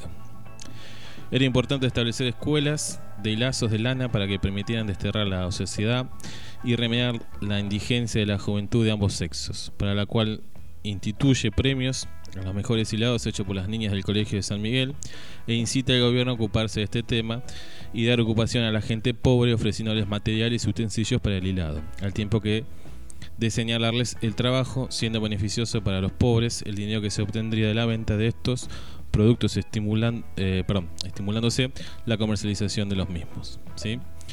Bueno, este es... Eh, Sí, para la época pensar la educación de las niñas es, digamos, de las mujeres, es novedoso. Y pensar la, la educación como gratuita y como una política de Estado, ¿no? Sí. Bueno, otra de las cosas que decía sobre la escuela era pónganse escuelas de primeras letras costeadas de los propios servitrios de las ciudades y villas en todas las parroquias de sus respectivas jurisdicciones y muy particularmente en la campaña donde a la verdad residen los principales contribuyentes a aquellos ramos y a quien la justicia se le dé una retribución tan necesaria. Obliguen a los jueces, a los padres a que manden sus hijos a la escuela por todos los medios que la prudencia es capaz de dictar. Me imagino que Sarmiento, décadas después, era conocedor de los escritos de Belgrano eh, y muchas de estas ideas también lo deben haber inspirado. Bueno, por ejemplo, una particularidad de la ley M420 es la obligatoriedad que tienen los padres de enviar a los niños a la escuela y las sanciones si así no lo hiciesen. Que, es muy similar a estos últimos planteos de Belgrano. Bueno, esas son las principales ideas en cuanto a, la educación y bueno, esto que se, se decía del feminismo, que bueno, que pone una igualdad de, de condiciones al hombre y a la mujer eh, también habla de lo, del papel que tenían las mujeres en el Río de la Plata, que muchas no le queda otra opción más que, que caer en la prostitución, lo ponían en esos términos, que no era una elección, ya bueno, había un juzgamiento moral, que realmente también eso es de avanzada para, eh, para el 1800.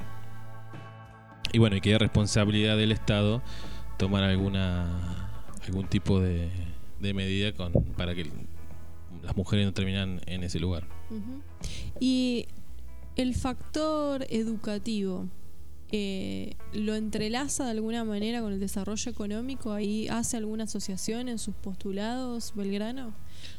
Sí, que se necesita básicamente una sociedad ilustrada para poder tener un desarrollo económico. Eh, de hecho, bueno, va a tratar de, abrir distintas escuelas de dibujo, de Marina y bueno, se va encontrando con los impedimentos de, los intereses económicos que les convenían que esas escuelas estén funcionando. Eh, la historia de Belgrano es bastante parecida a la historia total de Argentina, que es como la, historia de la impotencia, ¿no? del siempre querer y, y, por los mismos de siempre, por los mismos que hoy en día están, no se puede expropiar Vicentín, bueno, en ese momento también hacían que no se pueda abrir una escuela de dibujo. Él tituló a su pensamiento económico como realismo económico.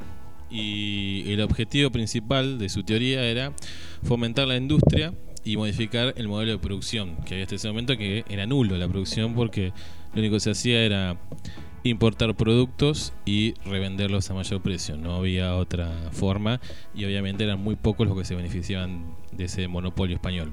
De hecho, es, es crítico de eh, aquellos eh, lugares, futuros estados, ¿no? Para el momento en el que Belgrano está escribiendo, eh, que solamente dedicasen su economía a la exportación de materia prima. Sí, bueno, en ese sentido también no, no hacía mucho énfasis en la ganadería, porque eso traía muy poca mano de obra y no, decía él, no desarrollaba la inventiva, así que tampoco ponía mucho acento en la ganadería. Sí ponía acento, como decíamos antes, como decías vos, en la industria, en poner valor agregado a las materias primas y a la agricultura. Otra de las cosas que destacaba el grano era la importancia de las estadísticas. Eh, en ese momento no había ni siquiera un mapa eh, certero de las dimensiones del virreinato del Rey de la Plata. los españoles no sabían ni siquiera la cantidad de extensión de tierra que tenían.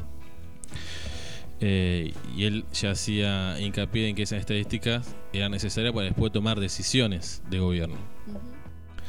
Bueno, con respecto a esto, acá también tengo algunas citas. Dice, nadie ignora que la transformación que se da a la materia prima le da un valor excedente al que tiene aquello en bruto, el cual puede quedar en poder de la nación, que la manufactura y mantener las infinitas clases del Estado.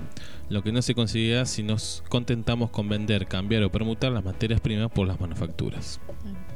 Después em, también fue crítico, me, me, llamó la atención, eh, que es la frase que elegimos para hacer la publicación del tema del día de hoy, eh, cuando Belgrano en algún momento eh, se posiciona en contra de los monopolios y además dice aquellos monopolios que nunca, digamos que solamente van a perseguir sus propios intereses en desmedro de, no se refiere a sectores populares, ¿no? Pero sí dice de las clases pobres. O de las mayorías. Sí, o de las mayorías. Eh, ya viendo eh, que a futuro la consolidación de monopolios es un impedimento para el desarrollo de una nación. Sí, ahora vamos a ver cuáles eran las opiniones sobre la desigualdad ¿no? de la riqueza. Eh, bien decías vos de, que no estaba de acuerdo con los monopolios, sí estaba de acuerdo con el libre mercado, pero un libre mercado entendido como que se le podía comprar y vender a cualquiera no el libre mercado salvaje que se propone hoy en día dentro del neoliberalismo, porque por ejemplo decía, es forzoso dispensar toda la protección posible y que igualmente las auxilie en todo y se les proporcione cuantos adelantamientos puedan tener para animarlas y ponerlas en estado más floreciente, hablando de las industrias, ¿sí?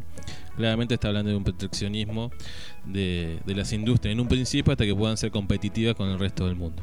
En ese momento se podía soñar con ser competitivo, hoy es algo que ya está descartado. Después otro de los puntos importantes del pensamiento económico belgrano es la propiedad de la tierra, que nos decía, es de necesidad poner los medios para que puedan entrar al orden de sociedad, de la sociedad, los que ahora casi se avergüenzan de presentarse a sus conciudadanos con su desnudez y miseria, y esto lo, lo hemos de conseguir si se le dan propiedades. Que se podría obligar a la venta de los terrenos que se cultivan, que no se cultivan, perdón, al menos en una mitad, si en un tiempo dado no se hacían las plantaciones para los propietarios, y mucho más se debería obligar a los que tienen sus tierras enteramente desocupadas. Eh, está planteando una expropiación de tierras, así que eh, a la familia Vicentín no, le gustaría mucho el pensamiento del grano. escuchen eh, que decía Belgrano, ¿no? Bueno, otra de las citas con respecto a la tierra es la falta de propiedad trae consigo el abandono, trae la adversión a todo trabajo, porque el que no puede llamar suyo lo que posee y en consecuencia no puede disponer, que está expuesto a que le hagan perder sus anticipaciones de toda especie, que no puede consolarse de aquel al cerrar los ojos deja un establecimiento fijo a su amada familia, si no mira con eh, tedio el lugar ajeno, que la indispensable necesidad le hace buscar para vivir, cuando menos lo ve en, con indiferencia. Así que bueno, queda claro la importancia que tenía para Belgrano que la tierra sea de quien la trabaja. Bueno, y otro de los puntos que hoy comentaba también, que era el pensamiento o la conciencia ambiental o el cuidado del medio ambiente, eh, nos deja acá bien explícito que dice, es indispensable poner todo cuidado y hacer los mayores esfuerzos en probar la tierra de árboles, mucho más en las tierras llanas que son propensas a la sequedad cuando no están no están defendidas. La sombra de los árboles contribuye mucho para conservar la humedad.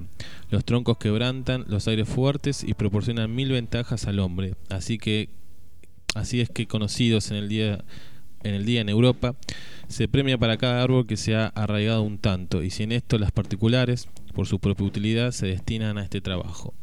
Además de haberse prescripto leyes por por los gobiernos para un objeto tan útil como este. ¿sí?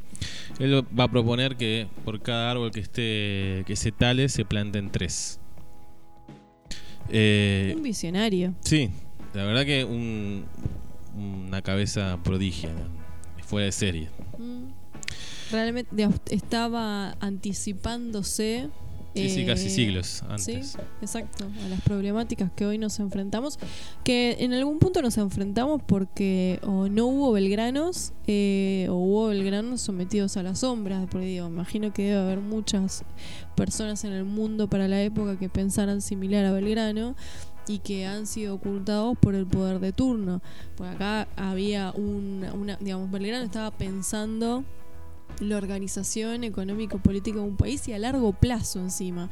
Lo que obviamente, imagino, va en desmedro de intereses privados y del acrecentamiento de las riquezas en manos de pocos esa organización a largo plazo, porque además está pensando en la socialización de la riqueza, si uno pretende llamarlo de alguna sí, otro de los puntos que no, no lo puse para no hacerlo tan extenso, pero era la formación de una marina mercante cosa que se sigue discutiendo hoy en día todavía, eh, para que una vez que florezcan estas industrias que él proponía o los productos agropecuarios sean transportados también por el propio Estado y de esa manera habla así de ahorrarse lo, que sería hoy en la flete, ¿no? pero las comisiones de, esos traslados que siguen siendo y se ve que en ese momento eran muy caras también indudablemente le está dando eh, una principalidad al Estado en cualquiera de sus funciones. Digo, hoy en la discusión con Vicentín, eh, uno obviamente no puede extrapolar a Belgrano y decir que hable en este momento, ¿no? Pero desde los postulados de Belgrano, uno diría, bueno, ahí tenemos finalmente un Estado que no ha logrado consolidarse en todas las tareas eh, económicas y productivas por ejemplo, en la extracción de cereales y en la venta de materia prima, en, no sé, en la elaboración de aceites, ni siquiera en el transporte, nada de esto que Belgrano estuvo diciendo, nosotros nos hemos podido consolidar como Estado argentino. No, y de hecho, a pesar de haber sido un, lector de Anna Smith, que es el que postula que el Estado tiene que correrse las cuestiones económicas, hace en todas las medidas o en todas las propuestas que, que hace Belgrano, está el Estado presente como el sostén de todo esto.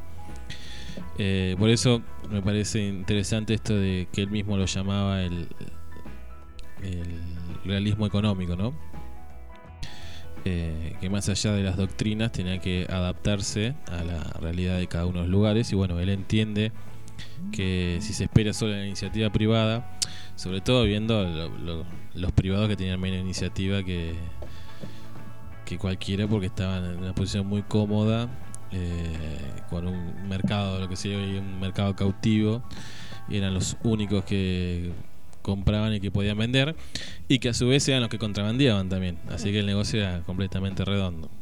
Que uno de los comerciantes monopolistas de Buenos Aires que aparece en ese momento es José Martínez de Oz, bisabuelo eh, de quien iba a ser ministro de Economía de, la última dictadura. Tengo eh, otro oyente que le gustaría que aclares cuál es la idea de justicia social. Igual un poco viene como decantando, ¿no? Pero ¿qué plantea Belgrano sobre la justicia social? ¿Cuál era su idea sobre la pobreza? Belgrano nos decía que es muy difícil ser virtuoso en un país de muchos pobres y de muchos y de pocos ricos. La desigualdad excesiva de las fortunas dispone los ánimos a los crímenes. Los ricos pervierten con el dinero a los pobres, esto se abandona a todos los vicios. Wow, para cuando se habla sobre seguridad. Exactamente, sí. Ah, bueno, podríamos decir que era garantista también Belgrano. Qué increíble cuando a veces, eh, bueno, en este contexto de pandemia no, ¿no? Pero si pensamos los medios de comunicación antes de la pandemia, estábamos todo el tiempo atosigados de noticias de crímenes y la discusión sobre eh, quitarle la vida a los al que mata tiene que morir, dijo Susana Jiménez en su momento. Y como acá Belgrano está la doctrina de seguridad de Patricia Bullrich también iba en sintonía, ¿no?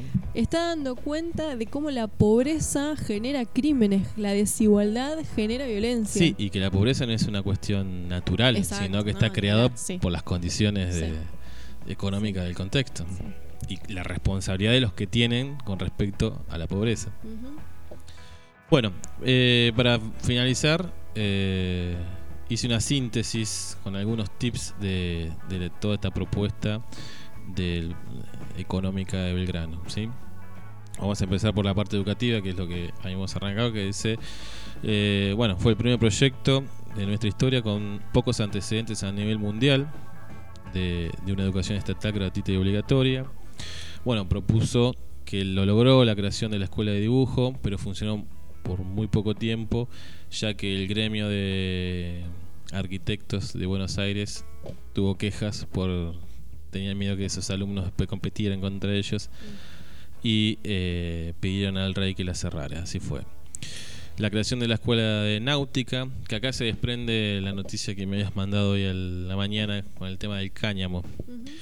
Eh, Belgrano no es que quería la marihuana medicinal o la legalización, sino que en ese momento se usaba la planta de, lo que se conocer como la marihuana para hacer sogas y velas de los barcos. En relación a la creación de la escuela de náutica, también proponía la plantación del cáñamo que también se hacen fibras para hacer telas. Eh, bueno, esta escuela directamente nunca pudo ver la luz. Eh, una escuela de comercio, una escuela de agricultura, eh, el fomento del estudio de idiomas y de las ciencias, particularmente la química. Bueno, lamentablemente nada de esto pudo llevarse adelante. Después con referente a la agricultura, que era como lo que él entendía que era el pilar de la economía, eh, en el contexto del Río de la Plata. ¿no? Eh, proponía que mm, se fomentara la siembra del trigo, el maíz, el lino y el cáñamo. ¿no? Acá aparece lo que decíamos antes. Eh, criticaba el monocultivo, ¿sí? así que estaría en contra también de la sojización. Eso así, ni la soja, ni Monsanto, ni nada por el estilo. Y en esto de cuidar el, ambiente, entendía que el mejor método era la rotación de los cultivos, eh, alternándolo con la ganadería para que los nutrientes se vayan renovando y se vaya abonando la tierra. Eh, bueno, mejorar las semillas a través del cruzamiento de las especies. Eso también es, podríamos decir que sería precursor de la genética alimentaria. Eh, plantación y extensión de montes y bosques para mantener la humedad del suelo y absorber la crecida de las inundaciones. Eh, Ahí también, bueno, realmente tiene una visión ecológica eh, vinculada con la economía, pues es imposible pensar la economía integral. Sin, sin pensar la economía. Pero hoy, eh, actualmente, vemos, bueno, hablábamos hoy, por ejemplo, del calentamiento global, pero sin irnos tan lejos, eh, hemos tenido inundaciones en Salta, por ejemplo, desastrosas, producto de la deforestación. Y acá él claramente está planteando que hay que plantar y extender montes y bosques para absorber y evitar inundaciones. Bueno, y lo que decíamos hoy de que cada árbol que se talara tenía que ser plantado tres, como también incentivar la plantación de frutales. Eh, desarrollo de métodos de riego en zonas desérticas o semidesérticas, fomento de la agricultura con préstamos y subsidios a agricultores con menos recursos, ¿sí? otra vez el papel del Estado para el desarrollo económico, entrega gratuita de tierras a labradores que no podían acceder a las mismas con el compromiso de labrarlas, fomento de la cooperación entre los labradores, ¿sí? bueno, el cooperativismo también podríamos achacárselo a Belgrano. Mm. Eh, después con respecto del ganado, cruza de las razas con introducción de otras que mejoran la calidad de las locales. Esto se hizo recién a finales del siglo XIX en el gobierno de Roca, el mejoramiento de las razas locales. Prohibición de la caza de la vaca con el método de las vaquerías, fomento del ganado lanar con incentivo de la industria textil, prestando especial interés a la cría de vicuñas y alpacas. Que esto tampoco eh, hay que dejarlo pasar porque no habla de la oveja, que sí después se trajo, eh, generando también un, gran perjuicio ambiental. porque por la forma de comer de la oveja con respecto a las vicuñas de alpaca, la oveja arranca y desertifica. En cambio, la vicuña de alpaca corta el pasto. Eh, no afectando a la desertificación, que bueno, que es el proceso que ha vivido la Patagonia durante el último siglo, ¿no?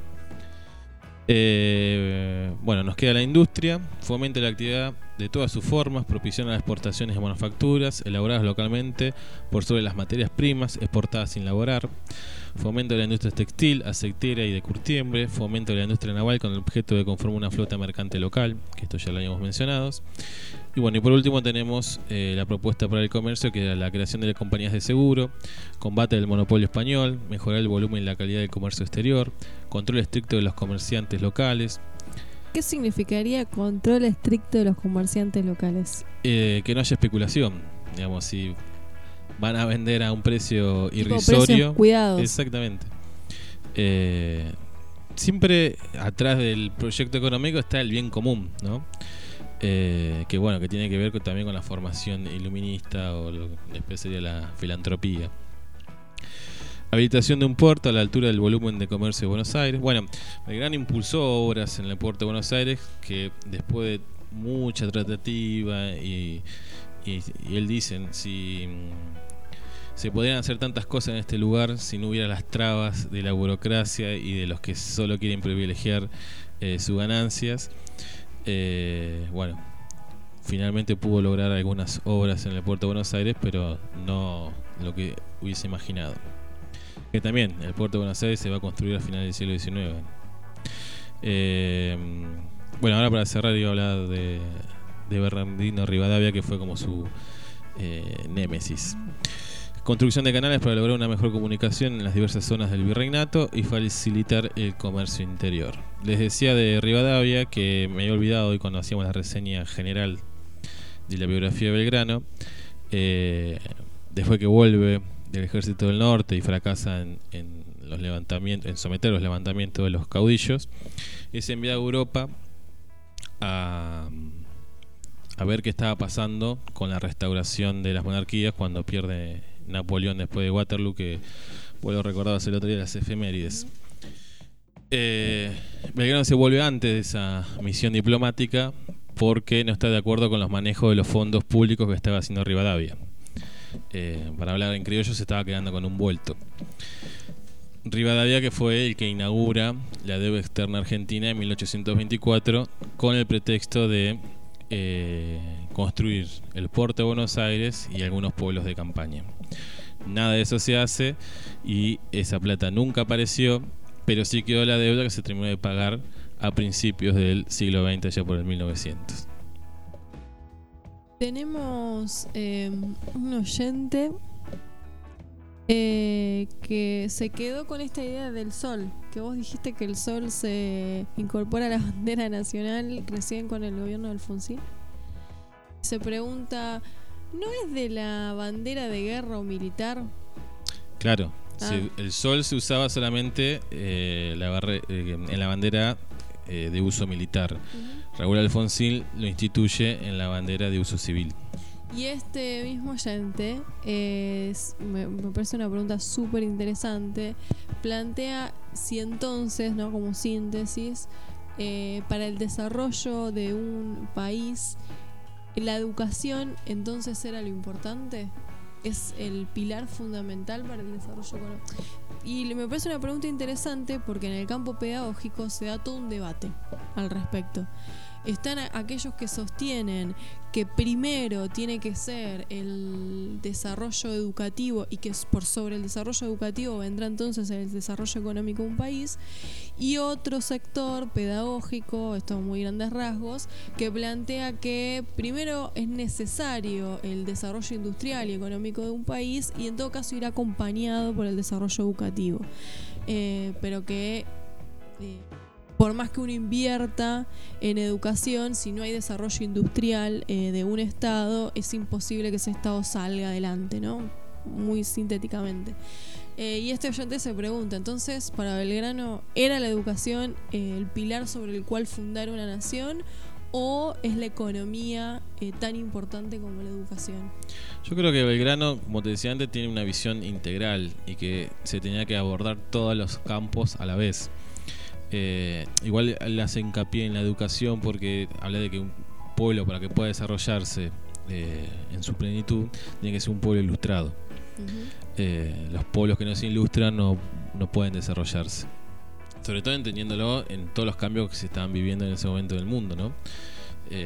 la Revolución Francesa no solo fue una cuestión de un cambio de gobierno, sino que trajo un montón de, nuevas formas de entender el mundo y un montón de adelantos que propició un montón de adelantos científicos y técnicos.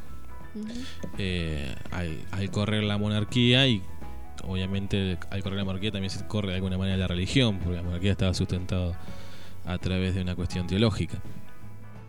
Eh, bueno, pero esta mirada integral nos da la pauta que si no hay desarrollo industrial, no hay desarrollo, eh, no sé, de, la industria y que no solamente venda materia prima como decíamos hoy, sino se eh, va de lleno con los monopolios y al mismo tiempo no se ilustra con no se equipara la balanza y por lo tanto es insuficiente. Sí, eso lo podemos entender como redistribución de la riqueza y la conformación de un mercado interno, ¿no? Eh, que bueno, nos hace pensar nuevamente lo avanzado del pensamiento de Belgrano, porque son ideas que aparecerán a, a, mitad del siglo XX. Nos recuerda el oyente que hace la pregunta, que era el director de la Gaceta Mercantil, igual, no de la Gaceta Educativa. Sí, bueno, él su formación es abogado, pero se especializó en cuestiones económicas, por eso también tuvo acceso a, todos esos pensadores eh, modernos de, la, de la economía.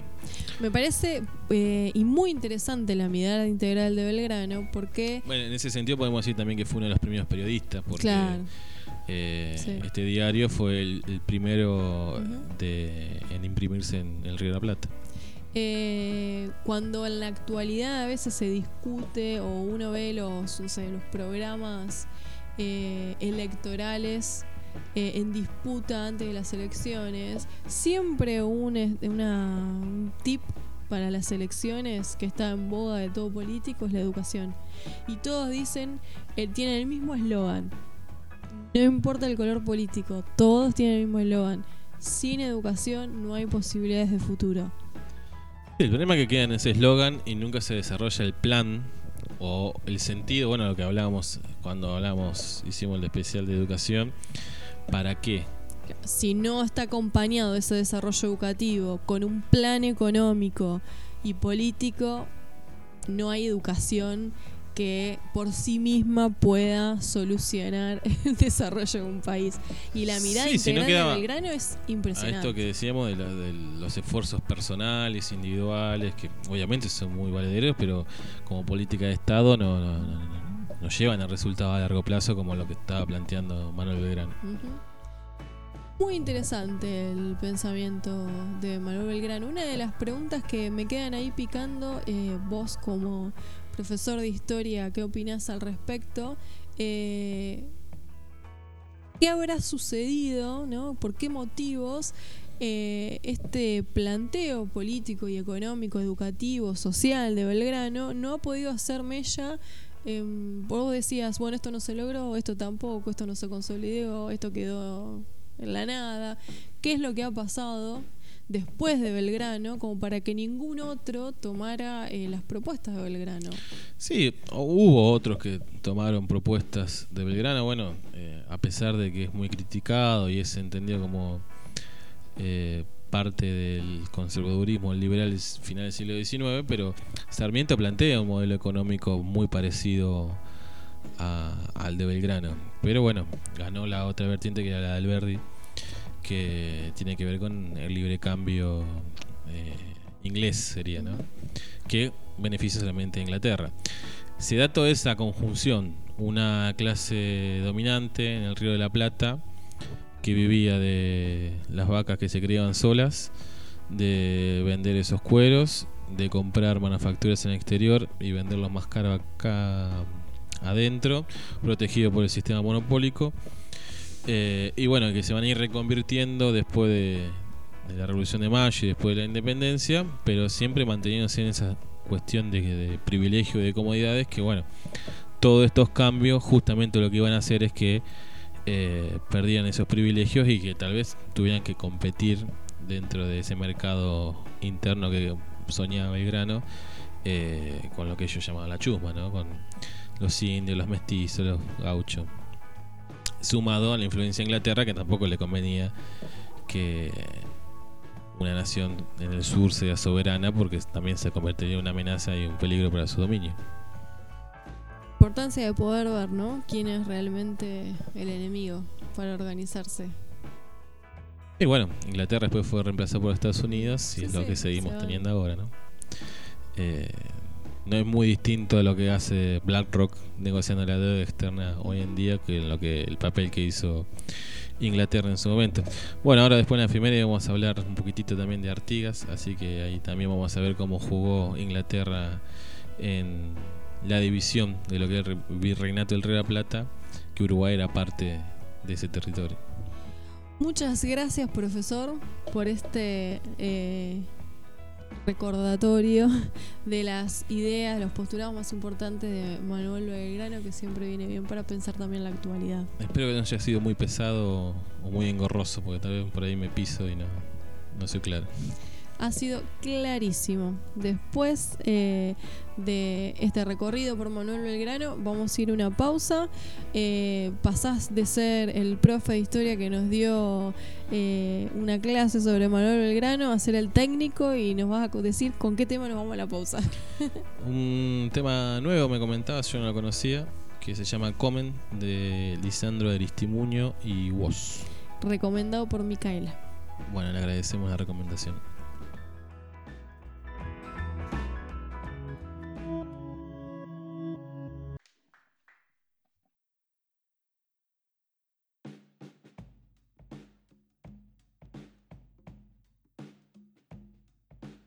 Regresamos de la pausa, tenemos efemérides en esta oportunidad, muchísimas repercusiones sobre el bloque de Manuel Belgrano, debo decir.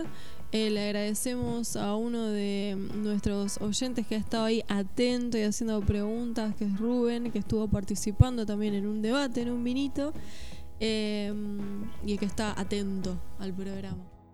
Muchas gracias, un abrazo.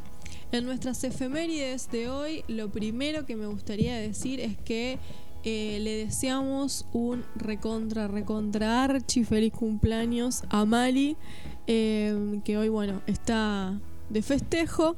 Le mandamos un abrazo enorme a Mali, abrazo enorme a las niñas y a Fernando. Nuestros vecinos. Nuestros vecinos. Eh, bueno, efemérides. Vos mencionabas hace un rato que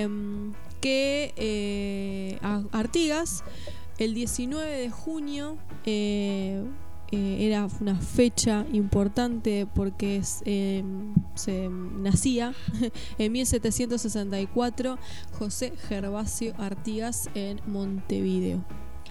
Bueno, fue el primero que planteó el federalismo en la Argentina y dio origen a esto que contábamos antes cuando hablamos de Belgrano, de las autonomías provinciales.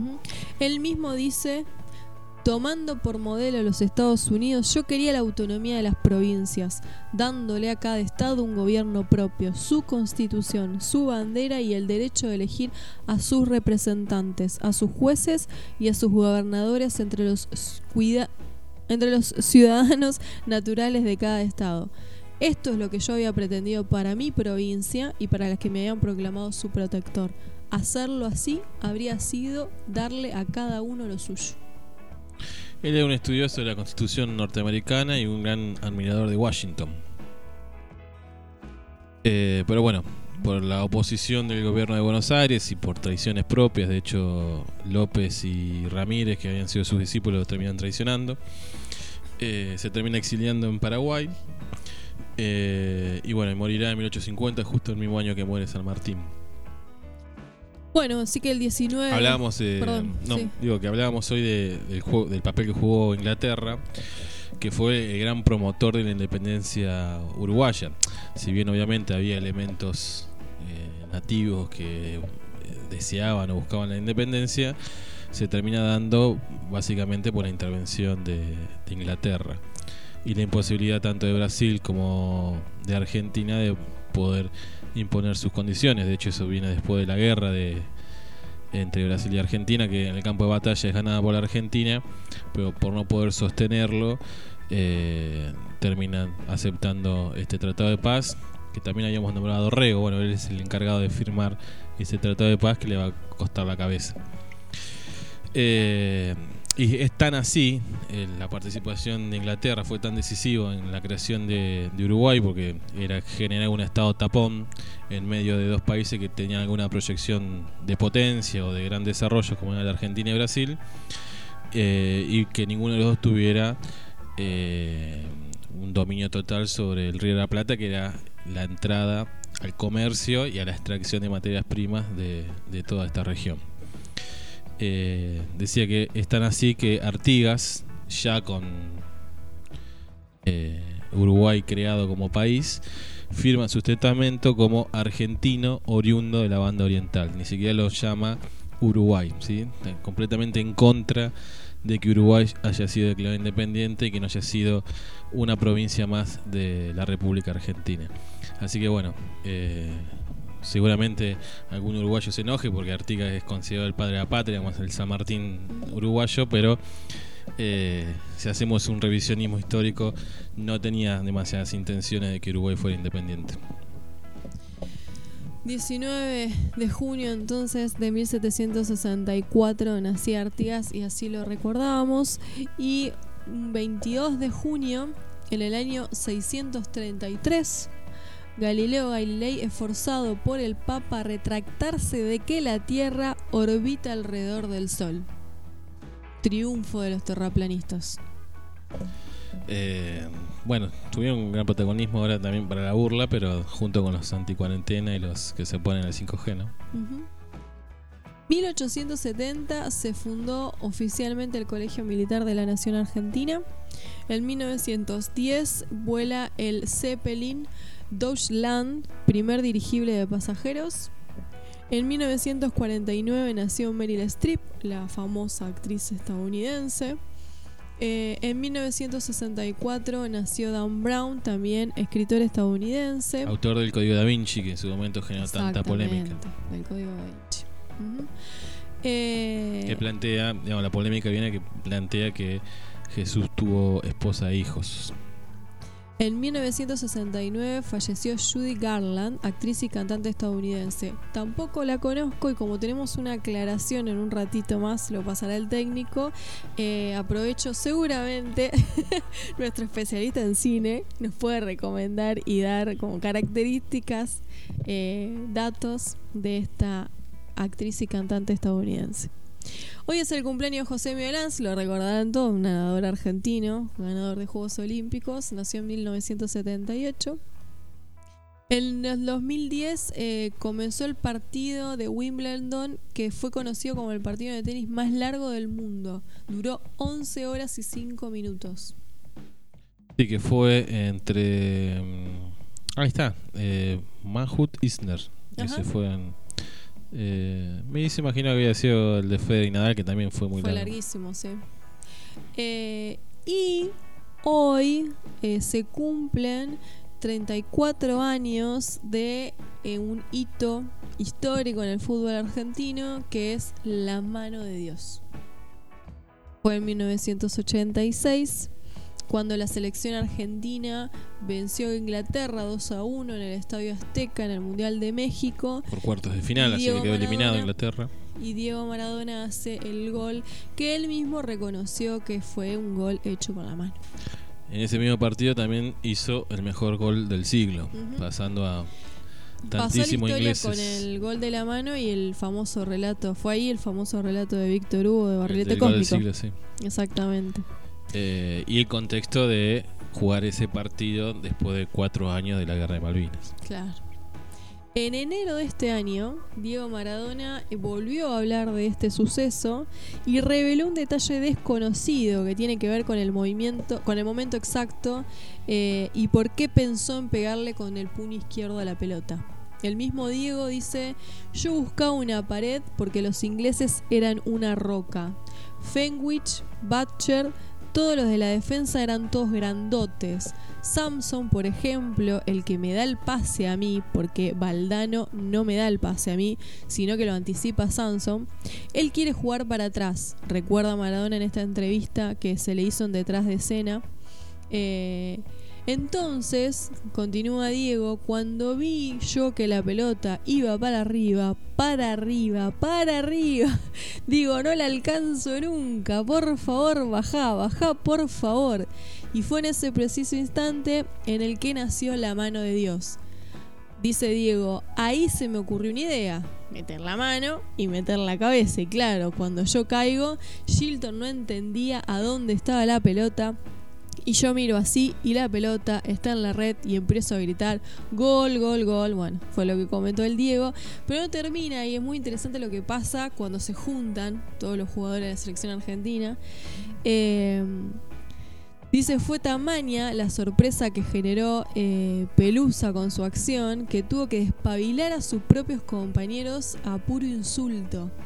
El Diego dice, el boludo de Checho me dice, pero lo hiciste con la mano. Y el Diego le dice, callate la boca, boludo, y abrazame, callate la boca y abrazame. Y ahí me empezaron a abrazar todos. Valdano me dice, no me digas que fue con la mano, a mí me tenés que decir. Y el Diego le contestó, después te cuento, Valdano, dejate hinchar las pelotas. Así que... ah, Era su estilo. Exact, fiel a su estilo, exactamente. Una entrevista que dio en enero de este año y dio los detalles de esta conversación también interesante que se da entre los jugadores después del gol, que los propios jugadores dijeron lo hiciste con la mano.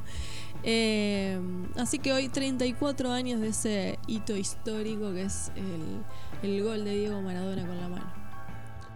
Bueno, terminamos con las efemérides. Bueno, lo dejamos con ahora con el comentario de nuestro especialista, el profesor Liera en cine, que nos va a contar sobre la efeméride del programa anterior.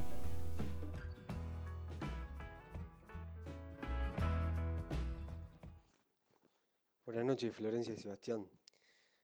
Isabela Rossellini es una actriz que es hija de Roberto Rossellini, un director de cine italiano que ya murió, eh, famoso por películas eh, neorrealistas dentro del cine italiano, filmadas apenitas después de la Segunda Guerra Mundial eh, eh, y eh, que tienen que ver, por, lo menos las primeras, con el tema de los nazis en Italia.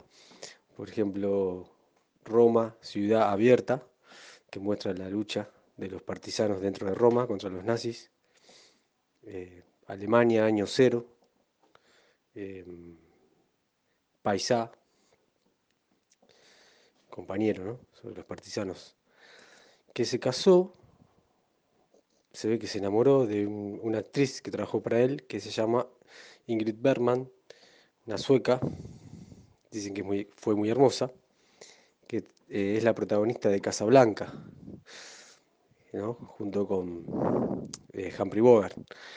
Bueno, fruto de esa relación de amor y profesional, nació Isabela, que es una actriz que seguramente si la ve- le vemos la cara la conocemos, pero no la registramos de alguna peli. Eh, yo la única película que vi de ella, que vi con ella, o que me acuerdo, se llama eh, Terciopelo Azul, una película de fines de los 80, eh, de un maestro también del cine que se llama David Lynch, creador de la serie Twin Peaks. Nada, un poquito ahí de cine para todos.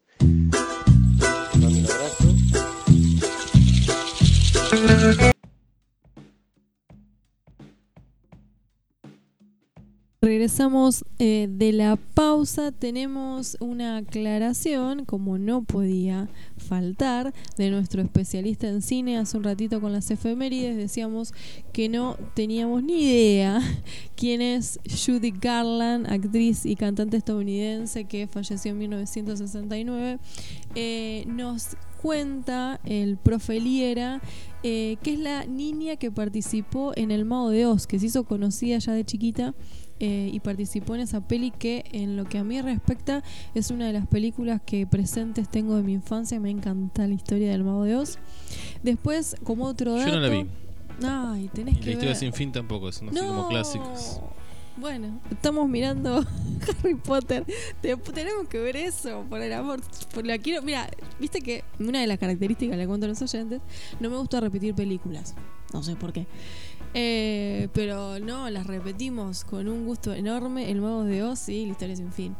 Otro de los datos que mm, nos comentó el profe Liera sobre esta actriz, eh, Judy Garland, es que es la madre de Liza Minnelli, su pareja fue director de cine, Minnelli, y que en el 2019 se estrenó una película, Judy, que narra justamente la vida de esta actriz y que es protagonizada por la conocida actriz del diario de British, de Jones, que es Renée Zellweger. Así que gracias al profe Liera por la acotación y la información de esta actriz que desconocíamos.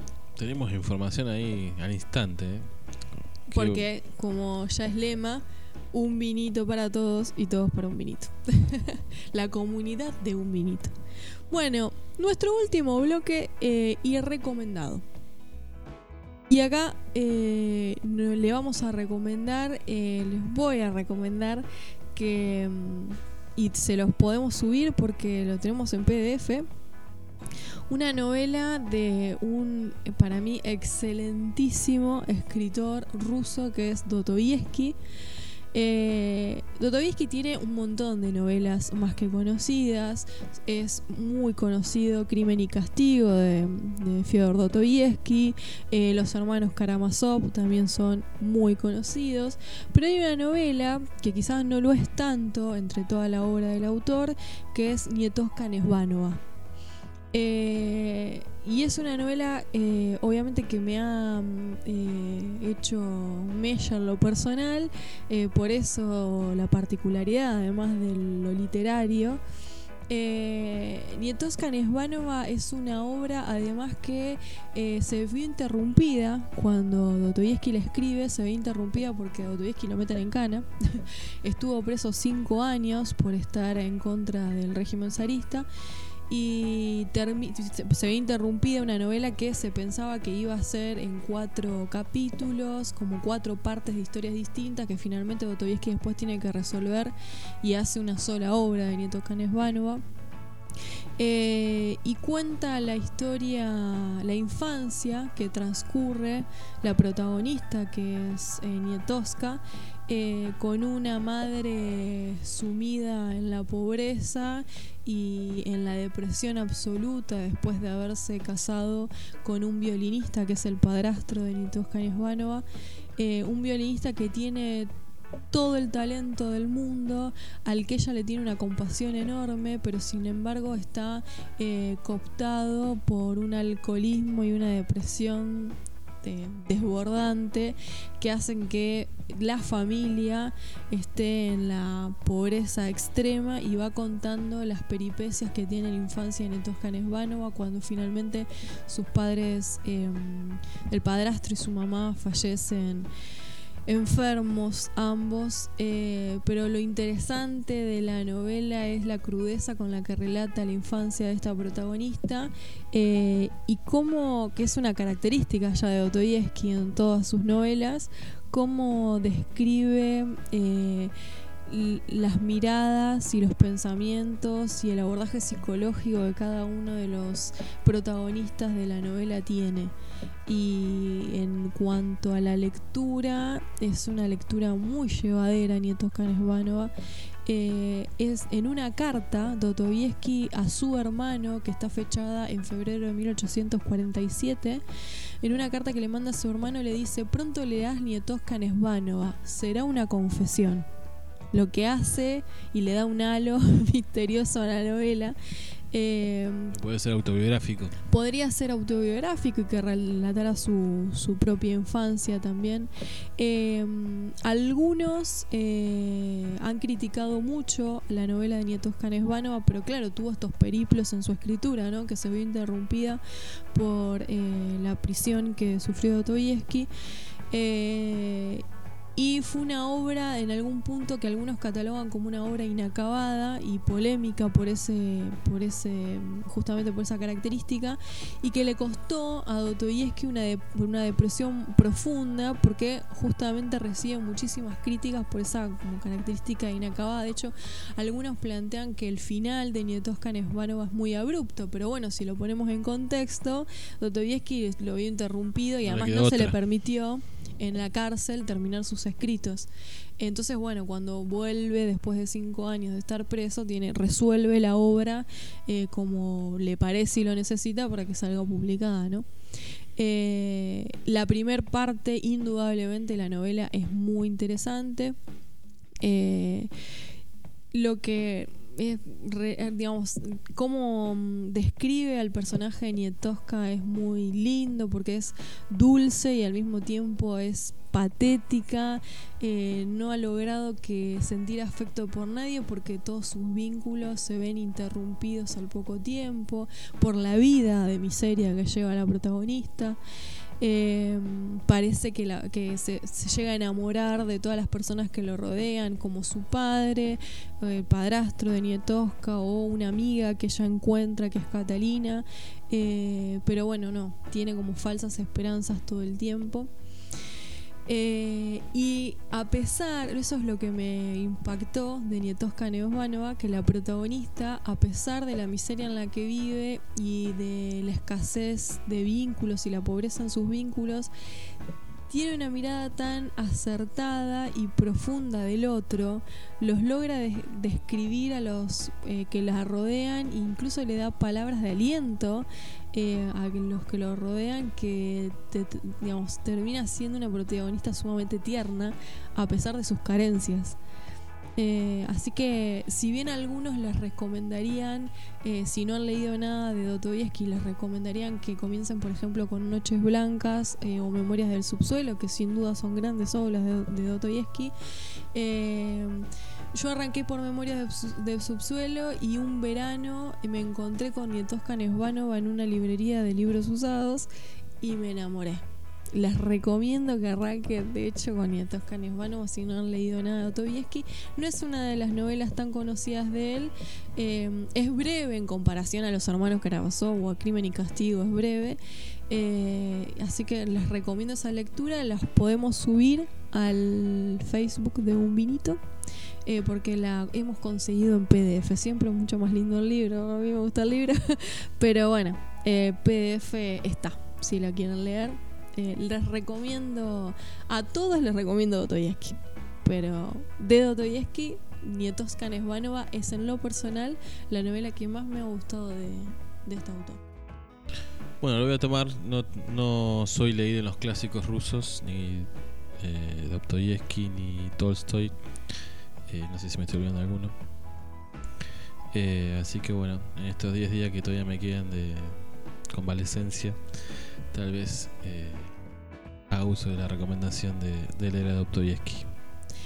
Bueno, esto creo que ha sido todo por hoy.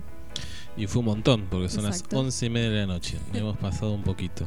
No quiero terminar el programa sino eh, antes mandarle saludos a em, Lucrecia Roda, que es mi nutricionista y nos ha estado escuchando.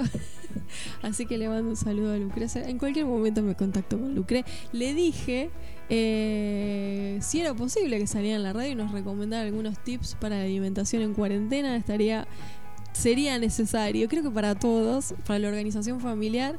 Eh, así que estamos en tratativas con Lucrecia, una excelente persona, dulce, eh, si puede salir en un minuto. Bueno, ojalá que acepte y, y tengamos también una columna sobre nutrición. Eh, nos encontramos entonces el jueves, que vamos a estar con Lautaro y veremos qué nos depara el programa del jueves. Sí, eh, ahora había noticia de último momento de que el jueves se vuelve a reunir Alberto, Axel y Horacio, como le dicen ahora, eh, para definir cómo será el recorte de, la nueva cuarentena. Ya está confirmado de que no va a haber apertura, sino que va a haber una vuelta atrás en muchas cuestiones. Así que el jueves de la noche ya está anunciada la conferencia de prensa y los nuevos anuncios de cómo se sigue en esta cuarentena y pandemia en nuestro país. Nos vemos el jueves.